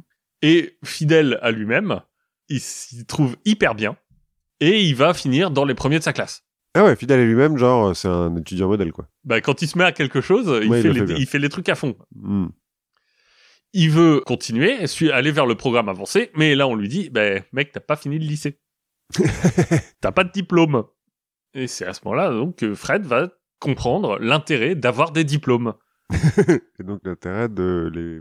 Et donc il doit, euh, il se dit, bah, pour pouvoir avancer dans ma vie, il faut que j'ai des diplômes, il faut que je réussisse à obtenir des diplômes. Mhm. Alors comment? C'est là où moi je m'inquiète un peu. Il a trouvé la réponse dans un dépliant pour euh, un collège militaire en Iowa. Mhm. Dedans, il va trouver exactement ce qu'il lui faut. Donc la première étape, c'est qu'il va lui va se rendre chez son capitaine. Mhm. il va lui dire quelques mots. Genre euh, bonjour, euh, je voulais vous dire j'ai un sujet qui est vachement grave. Là, il commence à s'allumer une cigarette. Euh. 1940, euh, 41. On fume partout, ça c'est pas un voilà. Sauf que sa cigarette, il l'a préalablement enduite de kérosène et de cire. Enfin bref, donc c'est pas une euh, cigarette, hein, c'est une torche qu'il allume. Euh, elle prend feu, il la jette dans la corbeille, euh, il dit ah trouvez un extincteur, trouvez un extincteur. Le capitaine part trouver un extincteur. Pendant ce temps-là, il va lui prendre toutes ses lettres en tête sur son bureau et euh, ces lettres en tête, il va les utiliser pour écrire au collège militaire de l'Iowa. Mhm. en disant euh, voilà je, je suis un militaire euh, il repère euh, les gens tu vois qui sont dans l'annuaire et dit ah bah je suis un tel.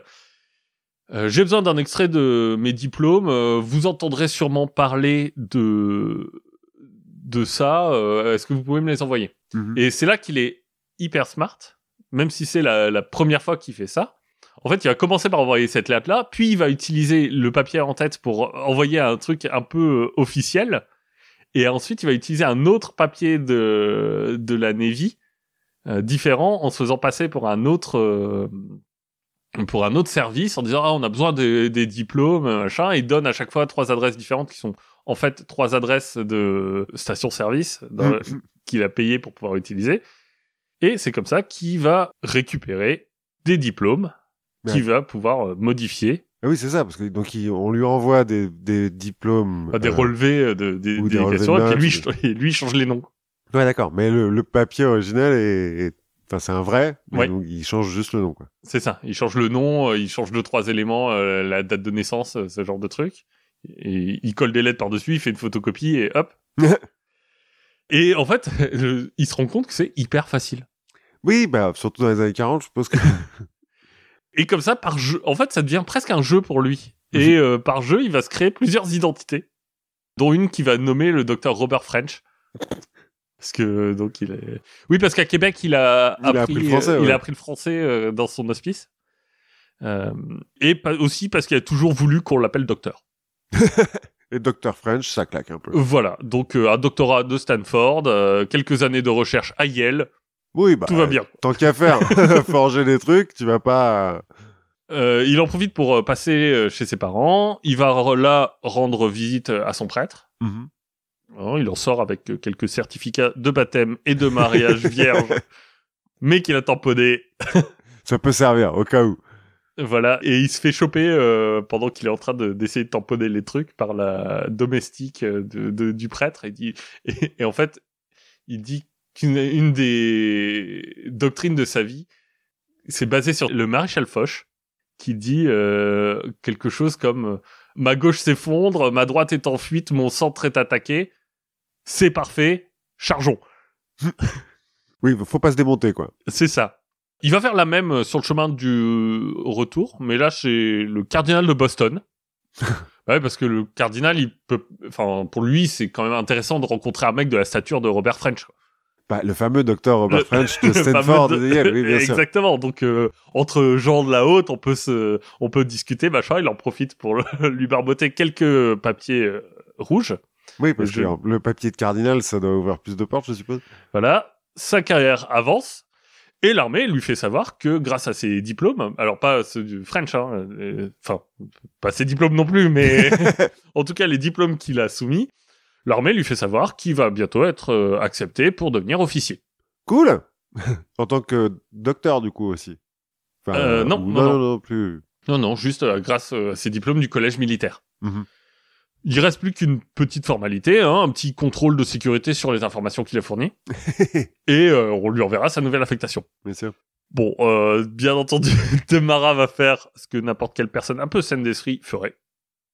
Il se casse, Oui, bon, oui, j'ai eu peur. avec en poche des formulaires de fin de service quand même. Qu'il a... Attends, il va pas partir avec... Ah, il a les a achetés, ça Ouais, on pouvait les acheter à l'époque. Cool. Naturellement, l'étape suivante, c'est le retour, ou plutôt l'arrivée du docteur Robert French, docteur en psychologie, au monastère de Gethsemane. Celui où il est resté euh, quelques heures et on l'a reconnu. Eh oui. Sauf que là, il a pris en assurance. Maintenant, il a un doctorat. et donc, quand on lui dit, mais tu serais pas, euh, tu ressembles quand même beaucoup à un mec, et lui répond, ah, le pauvre gars qui me ressemble, euh, il a pas de bol. Et voilà. et ça passe. Bah oui, les docteurs. Bah, et c'est ça, et les docteurs, les moines sont hyper fiers d'avoir un mec comme ça euh, parmi eux. Et euh, surtout qu'il montre aussi assez vite à quel point il est brillant en mémorisant en quelques jours la liturgie qui prend normalement plusieurs mois à apprendre. Oui, mais parce qu'il est déjà passé dans un monastère. Oui. Ouais. oui, bon, ça aide. Oui, voilà. Mais pour les autres, euh, ils se disent ah ouais, quand- ah ouais, ah ouais, le Oui. mec est balèze. Je remarque quand même qu'il est un peu raisonnable, c'est-à-dire qu'il se fait passer pour un docteur, mais un docteur en psychologie, quoi, pas pour un chirurgien. Euh... On va voir. ah bon. On va voir. Il se donc il s'installe, il se met même à penser euh, aux articles de recherche qu'il va écrire. Non, non, logique. Euh, par exemple, régime et ses conséquences sur les communautés religieuses. Mhm. Et euh, voilà, en fait, devenir le docteur Robert French, lui, il le dit lui-même, ça m'a donné une assurance euh, et une confiance en moi sans limite. Bah, Max Power, quoi. C'est un peu ça. Le problème reste malheureusement le même. Hein la faim, d'abord. oui, une petite obsession quand même sur la bouffe. ouais, parce que quand le simple fait de voir un cheval brouter te fait saliver, tu sais qu'il y a peut-être un problème. Mhm. Mais notre Fred euh, Robert euh, est affecté aux vignes. Bon, bah, il peut bouffer du raisin, quoi. Et voilà. Sauf que au début, il est pas très très discret quand il bouffe du raisin. il revient tout taché. Dis, dis- dis donc, euh, Dis donc, Robert French. voilà. Mais donc, il s'est réengagé comme moine. Ouais. Donc, il arrive avec son doctorat en psychologie et tout, et puis il fait, ouais, j'ai envie de devenir moine. C'est ça. Ok. Et euh, assez vite, on le surprend aussi à parler régulièrement. Tout seul non, euh, avec, euh, enfin, à parler à d'autres gens. euh, et il se fait dénoncer par un autre mec, son pote qui bosse avec lui dans les vignes, qui dit non mais C'est vraiment des bâtards, les moines. ouais, les- tu peux pas vraiment croire à moine, hein, je pense. Et euh, l'abbé va assez vite lui dire, mec, je suis désolé, euh, tout brillant que t'es, Docteur. euh, euh, tout brillant que vous êtes, j'ai l'impression que ça va pas le faire chez les trappistes. Allez plutôt chez les bénédictins. Ah, c'est plus facile. euh, Bah, ils sont réputés plus intello et moins stricts. mhm. Direction l'Arkansas, donc. Oui, c'est dommage. Bon, cette fois, il se dit, il le sent à peu près, euh, le- les trappistes et lui, bon, c'est ouais, fini, ça fait trois fois qu'il essaye. Ouais, il y a quand même de la, c'est alors, soit de la suite dans les idées, soit un petit côté obsessionnel, mais pourquoi retourner chez les trappistes alors que ça s'est pas bien passé les deux premières fois? Parce qu'en fait, il est persuadé qu'il peut y arriver. Ouais, d'accord. et enfin, qu'il vit ça vraiment comme un échec. Et Ouais, plutôt que de, de dire, bon, bah, j'ai merdé, c'est pas fait pour moi, non, c'est, euh, je me suis planté, mais je peux vraiment y arriver. Donc je réessaye. Ok. Donc il arrive chez les bénédictins en présentant une, donc la lettre de recommandation de l'abbé trappiste qui est un petit peu moyenne quand même. Mais comme il a une lettre euh, très enthousiaste aussi de recommandation du prêtre de Lawrence et du cardinal de Boston, Bah voilà, j'allais dire. Hein, euh, plus une, un certificat de confirmation de Lawrence pour faire bonne figure, tout va bien. Et puis son idée derrière tout ça, c'est aussi de se dire que l'administration va pas aller emmerder le cardinal Oui, pour un pauvre moine. euh, Ouais, c'est ça, pour, euh, pour faire des vérifications de routine sur des lettres de recommandation. Du coup, ça passe, et en attendant qu'il soit formellement accepté pour un autre noviciat, il devient prof de sciences.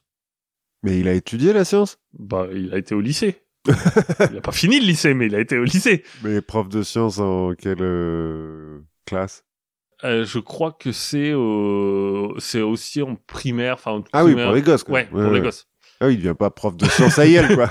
non, non, pas encore.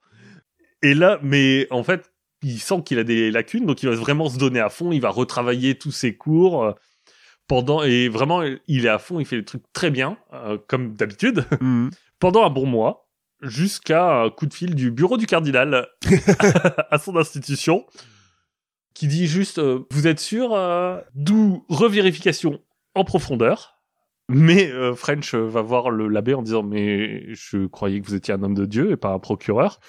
Comment vous osez douter de moi? Le l'abbé est suffisamment confus en se disant ouais il y a peut-être un problème dans les papiers. Je peux peut-être pas l'accuser comme ça euh, tout de suite. Donc euh, on va revérifier euh, machin. Et qu'est-ce que va faire donc notre bon Robert French? Il se barre. il se barre. il se barre. Il a acheté une grande malle de voyage verte qui a trouvé au puce euh, et qui est en fait couvert de stickers des plus grands hôtels du monde entier. Ce qui lui donne L'assurance. de l'assurance et puis aussi à des sujets de conversation et des, euh, des bien sûr je suis passé par là Le bouton, bah alors. il repasse quand même par le bureau de la- de l'abbé hein, parce qu'il a double des clés. Pour euh, re-remplir son stock de papier à lettres. Bah oui, ça peut servir. et, et, euh, envoyer euh, depuis le bureau des propositions de service à une vingtaine de petites institutions. Là il se barre dans une voiture qu'il emprunte au monastère Bon, je te passe l'histoire de je me barre sous la neige, euh, le forçage de barrage routier, je finis par me planter. euh, Ah, parce qu'il y a des barrages routiers pour contre lui? Bah, il a volé une bagnole. Ouais, enfin ça va, il, il a pas tué des... non, mais euh, du coup, on essaye de l'arrêter. Il finit contre un arbre et au poste. Hmm. Il va quand même réussir par sortir sans plainte contre lui. Parce que les, les religieux disent, bon, Ça va, c'est Dieu qui nous teste. c'est ça. Et, allez, barre-toi, on va plus entendre parler. Et puis, on veut pas non plus euh, de faire trop, trop de publicité. Ça va être aussi son truc, ça. Ouais. Vous êtes sûr que vous voulez que je raconte mon histoire devant un juge? Parce qu'il y a un moment donné, quand même, où il y a un cardinal qui m'a laissé tout seul dans son bureau, quoi. Parce que vous allez avoir l'air tous ridicules quand même à un moment. Donc ça, ça l'aide. Et donc, euh, le voilà, euh, certes, sans problème judiciaire, mais avec sa malle, juste avec sa malle, euh, que 100 dollars en poche, hein, qu'il a pris euh, dans le tronc du monastère en paiement de ses quatre mois d'enseignement. Normal. Tout, tout travail mérite salaire. Euh, il va faire un premier essai à Kansas City où il va se rendre à l'université de la ville et leur proposer de prendre la tête du département de psychologie. il leur donne l'après-midi pour réfléchir en leur disant que s'il leur faut plus de temps, c'est que c'est pas le bon endroit pour lui. bon, ça marche pas. ça, Dommage, mais euh, c'était couillu. ça marche pas. Il va rebondir à Chicago chez les clercs de Saint-Viator qui placent en fait des spécialistes dans diverses euh, institutions catholiques. C'est un peu les RH des catholiques. quoi. Mhm, mhm. C'est t'as besoin de t'as pas besoin d'un docteur en psychologie, bah tiens, on va t'en trouver un. Là, il leur explique vouloir se convertir au catholicisme. Ça évite de Ah, renvoyer des, bah des nouveaux papiers euh, un peu ailleurs. Et là encore, il va impressionner tout le monde par la vitesse à laquelle il apprend le dogme catholique. Bah oui, bah c'est incroyable. Première surprise pour lui, il va apprendre qu'il va devoir passer par les bancs de l'université de DePaul, donc qui est une université à Chicago, qui est l'une des universités catholiques les plus exigeantes du pays. Mhm. Et il doit y étudier six matières. Mais bon, six matières pour un docteur en psychologie Oui. de Stanford, Ça va. ça va. Bon, encore une fois, lui, il va s'y mettre sérieusement et pour quelqu'un qui a jamais fini le lycée, il va avoir que des A dans ces six matières, dont l'éthique. En même temps, tu vois, c'est en l'attestant que tu, tu C'est ça, il explique d'ailleurs comment il a pu cacher le fait qu'il n'était pas si cultivé que ça, parce que c'est des cours qui sont euh, très euh, autour de la philosophie et tout ça, donc il y a beaucoup de débats. Oui, je suppose que c'est pas des maths. Et il dit, bah en fait, moi j'avais une très bonne astuce pour euh, ces débats et pour avoir l'air intelligent et cultivé. Bah, je j'admettais ma défaite. Déjà, ça te donne un air raisonnable, le fait de dire, ok, je change d'avis, tu m'as convaincu.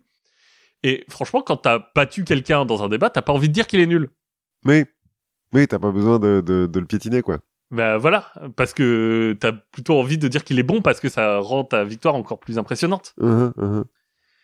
À ça, tu peux ajouter qu'il va poser à toutes ces dissertations son tampon personnel, docteur euh, euh, Docteur French. euh, French euh, avec la mention docteur de Stanford euh, et sa devise en latin, mais qui peut se traduire par être plutôt que paraître.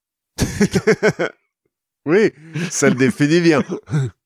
Voilà, tout, tout ça, ça donne du poids en fait. C'est difficile, euh, c'est difficile de pour un, un correcteur de dire non, ce mec qui raconte n'importe quoi. Mais surtout sur des trucs qui sont hyper subjectifs. euh. Et à un moment, il fera aussi une expérience euh, dont il sortira un peu une extremis, mais qui lui permettra d'établir une de ses règles.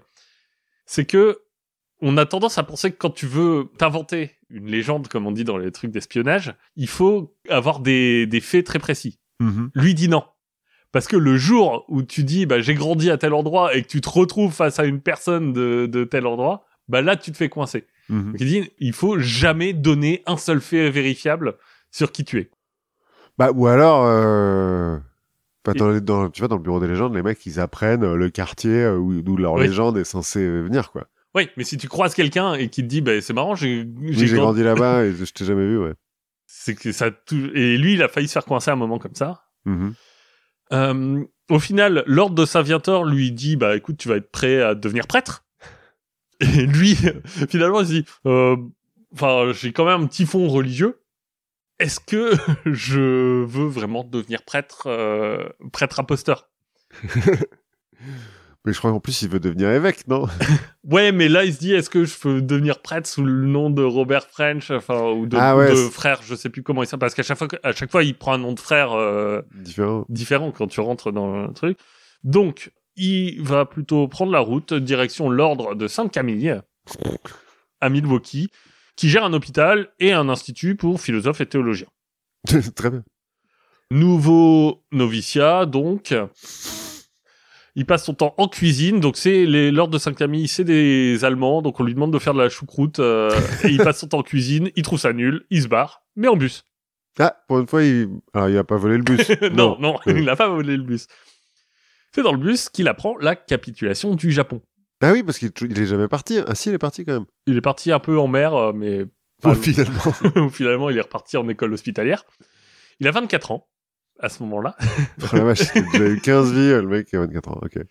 Oui, c'est pour ça, le, le- le- il y a beaucoup de trucs à raconter. Il a 24 ans, il est en bonne santé, euh, la guerre est finie, mais spirituellement, c'est un peu moins le cas. Il est un peu, il se pose un peu des questions. Euh, donc pour y remédier, il va faire ce qu'il y a de plus sensé, Se bat. retourner dans l'église. Il va entendre parler d'un institut catholique qui s'appelle Gannon en Pennsylvanie. On est au début de l'automne 45. Il arrive et il arrive à l'école qui est en train de chercher à créer un département de psychologie. Et donc, en tant que docteur, En tant que docteur sur place, ben voilà, les gens se disent mais attends un mec euh, un mec aussi brillant que toi, qu'est-ce que tu fais dans un petit truc comme ça quoi? C'est pas à ta hauteur. Et lui il dit bah euh, je viens de me convertir, j'ai envie de devenir un bon catholique, j'ai envie de créer quelque chose à partir de zéro. Euh, le directeur euh, qui s'appelle Joseph Verle l'engage sur le champ. là, il lui refait le coup de l'ultimatum. euh, Vous avez euh, une après-midi pour euh, réfléchir. bah, là, pas besoin. Le seul point d'achoppement porte sur le nom du poste de, de Mara, parce qu'il n'est pas euh, très enthousiaste sur le directeur du département de psychologie. Donc il va pousser et il va obtenir d'être nommé doyen de l'école de psychologie. parce que ça en jette un peu plus Oui, et puis être et ne pas paraître. bah, voilà. À nouveau, euh, plein de bonne volonté. Il s'investit à fond. Et euh, bah, il va enseigner non seulement la psychologie générale, mais aussi la psychologie industrielle et la psychologie anormale. C'est Bon. des, des matières qu'il invente, ça, ou ça existe vraiment Je sais pas trop. Et pour ça, il va se documenter, il va lire et se documenter énormément. Il Mhm. bosse vraiment son truc. Oui, parce qu'il a jamais vraiment étudié la psychologie. Bon, il a, il- il a lu, il lit beaucoup. il lit beaucoup. Et il commence aussi à se faire connaître euh, dans la ville d'Érié, où est situé le collège. Un peu notamment pour sa consommation de bière, Mhm. qu'il utilise. Alors, c'est pas vraiment pour être sous, mais il a des problèmes à trouver le sommeil, donc il utilise la bière comme sédatif. Mais euh, surtout aussi pour les idées qu'il porte et la volonté qu'il a de créer un- une société de pieux laïcs qui seront envoyés pour instruire la jeunesse catholique. Il récupère même de l'évêque une maison pour y installer son ordre de Saint-Marc. Ah, il crée un ordre. Ouais, il crée un ordre. Tranquille. Il va recevoir euh, des candidatures pour son ordre qu'il accepte euh, sans vraiment faire gaffe à qui il prend parce que son but c'est de le faire grossir. Qu'au final, bah, on, on soit obligé vraiment de le reconnaître plus que comme petite initiative locale et euh, que lui il en devienne l'abbé. Mhm. Voilà. Ah oui, donc il veut devenir abbé. Bien entendu, il gère tout ça en parfaite autonomie, hein, sans, sans chercher à déranger les gens qui ont sûrement d'autres choses plus importantes à penser. Bien sûr. Il va, euh, par exemple, faire refaire aussi à grands frais son bureau. De doyen de... de... voilà, de l'école de psychologie, euh, ce qui va lui provoquer un peu le début de ses ennuis. C'est-à-dire que le président de l'université, euh, Joseph Verle, se retrouve face à une montagne de factures euh, inexpliquées. Et quand il arrive, il voit les tapis au mur, euh, le- Les boiseries. euh, voilà, le, le, le bureau en, en chaîne millénaire. Il dit, bah, attends, je, Je veux dire, faut pas qu'on me prenne pour un guignol. Euh, le- L'explication va être rude entre les deux. Les choses euh, semblent à un moment sur le point de s'apaiser, ils vont se rabibocher, mais il y a toujours un point de contention qui est un coffre-fort que les pour euh, ce papier Mais normal. que les ouvriers ont pas encore eu le temps de monter, euh, que Verle va renvoyer parce qu'il dit que c'est trop cher. Et French lui dit bah écoute si c'est comme ça je me casse. c'est moi le coffre-fort. C'est c'est moi le coffre-fort. Direction cette fois la Californie. Avec un petit passage chez l'évêque de l'Utah pour ré- récupérer un peu de papier en tête. Bah oui. Euh, il reste pas longtemps en Californie. Il va ensuite à Olympia, à Washington, près de Seattle, et le collège de l'abbaye Saint-Martin. Donc euh, à cet endroit, il va développer deux autres principes importants pour lui. C'est que, premièrement, dans chaque organisation, il y a des pouvoirs inutilisés qu'on peut saisir sans déranger personne. Alors, c'est peut-être pas complètement faux, mais ouais. Et ensuite, si tu veux plus de pouvoir dans une organisation, il faut aller le prendre là où personne ne l'utilise. Et c'est-à-dire qu'il faut pas essayer d'empiéter sur le domaine d'autres Hmm. personnes Hmm. si tu veux euh, pouvoir grandir euh, de façon un peu pérenne. Mais euh, alors, pérenne, il reste jamais plus de deux mois au même endroit. Qu'est-ce que. Mais une fois de plus, arrivé à Saint-Martin, il va épater tout le monde par ses aptitudes mentales et physiques. Hein, il va présenter euh, ses notes, par exemple, de l'université de DePaul. pour... euh, Ah bah, oui, il y est vraiment allé à celle-là. Ouais, il est, il est vraiment allé. Il va tenter d'éviter de faire un nouveau noviciat. Hmm. Il va laisser entendre aussi, euh, comme ça, qu'il a un doctorat de médecine. bon, il a fait l'école hospitalière, hein, après tout. oui, c'est vrai. Son raisonnement, c'est que les gens qui sont vraiment malades, ils le savent. Et donc, il les envoie à l'hôpital. Et les autres, ils finiront bien par guérir. C'est, écoute, la méthode Raoult, Et rien que leur dire qu'ils parlent à un docteur, ça les aide. la méthode homéopathique. C'est ça. Donc, euh, fidèle à sa théorie du vide de pouvoir, il va créer le centre psychologique Saint-Martin, où il donne des cours, euh, il va aussi recevoir des étudiants qui ont besoin de parler. Il va explorer la ville d'Olympia, il va devenir euh, assez vite une sorte de- d'ambassadeur du collège au, sein de la ville, euh, qui est contente de parler à certains moines, mais à quelqu'un qui a de, oui, qui est docteur. qui est euh, docteur de Stanford, euh, voilà. Il va devenir notamment proche du shérif, qui voit en lui un bon moyen de ramener l'électorat et des cathos et des nerds. Pendant ce temps-là, l'abbé de Saint-Martin va croiser celui de l'abbaye de Saint-Bed en Californie où French est passé. Et cet abbé va lui dire euh, Fais gaffe parce qu'il est un peu bizarre. hein. à son retour, le- l'abbé. Bon, déjà, il se rend compte que French est devenu shérif assistant. Et moine. que tout le monde le pense riche. D'ailleurs, c'est un autre de ses conseils. Quitte à vous faire passer pour quelqu'un, faites-vous passer pour quelqu'un de riche. Les rares fois où ça s'est mal, où les gens m'ont mal parlé, c'est parce qu'ils pensaient que j'étais pauvre. Enfin, non, parce qu'ils savaient que j'étais pas riche. Quand un moine dit à l'abbé qu'il a vu French boire un peu trop de whisky, là, il va commencer ses investigations à De Paul et à son ancienne université. Mhm. Et en attendant la réponse, c'est euh, il y a une autre chose qui va mettre la puce à l'oreille, c'est que euh, le collège euh, de Saint-Martin va faire un. Donc quand je dis collège, c'est euh, un- Université. c'est- une université, mais ça n'a pas le statut officiel d'université. Mhm. C'est un centre d'études tertiaire. C'est lui qui se charge du prospectus pour euh, recruter de nouveaux élèves. Et bizarrement, il y a tout le staff sauf lui. Bon, non, non, mais J'ai pas besoin de ça, moi. euh, voilà, c'est c'est de la vanité, euh, j'en ai pas besoin. Tout ça pour un jour être convoqué par l'abbé. Et euh, quand il arrive dans son bureau, il voit non seulement son pote le shérif, mais aussi deux inconnus qui l'accueillent calmement en lui disant bonjour Ferdinand, Alors qu'il est censé être euh, Henry French. Bon, Robert French. Robert French. Voilà, le FBI. il est recherché pour désertion en temps de guerre, ce qui est passible de peine de mort. Ah oui C'est violent quand même. Et je te propose qu'on s'arrête là. Ah, cliffhanger Oh là là Ah, tu tu- D'accord. Et euh, parce que ça fait longtemps que je parle et on est que bah là il a 25 ans. Ouais, c'est ouf. C'est un peu euh, arrête-moi si tu peux, quoi. C'est un peu arrête-moi si tu peux. En fait, c'est l'inspiration pour la série Le Caméléon Ah, ok. aussi. Euh, mais on parlera de d'autres exploits encore plus extraordinaires de Demara la prochaine fois. Après ce, ce cliffhanger euh, de ouf là, tu m'as, tu me frustres. Eh ben, il te reste à attendre deux semaines. Et en attendant, bah, écoute d'autres podcasts. Oui. D'autres le podcast du label Podcut. Euh, et puis, bah, si ça te plaît, t'es- tu peux, comme tout le monde, euh, partager ton avis sur les réseaux sociaux, laisser des commentaires, laisser des étoiles et participer au Patreon du label. Tu vois, moi, je suis comme Robert French, j'ai même pas noté notre propre podcast. Je- non plus. La vanité, pas pour nous. À la prochaine fois. On se retrouve la prochaine fois.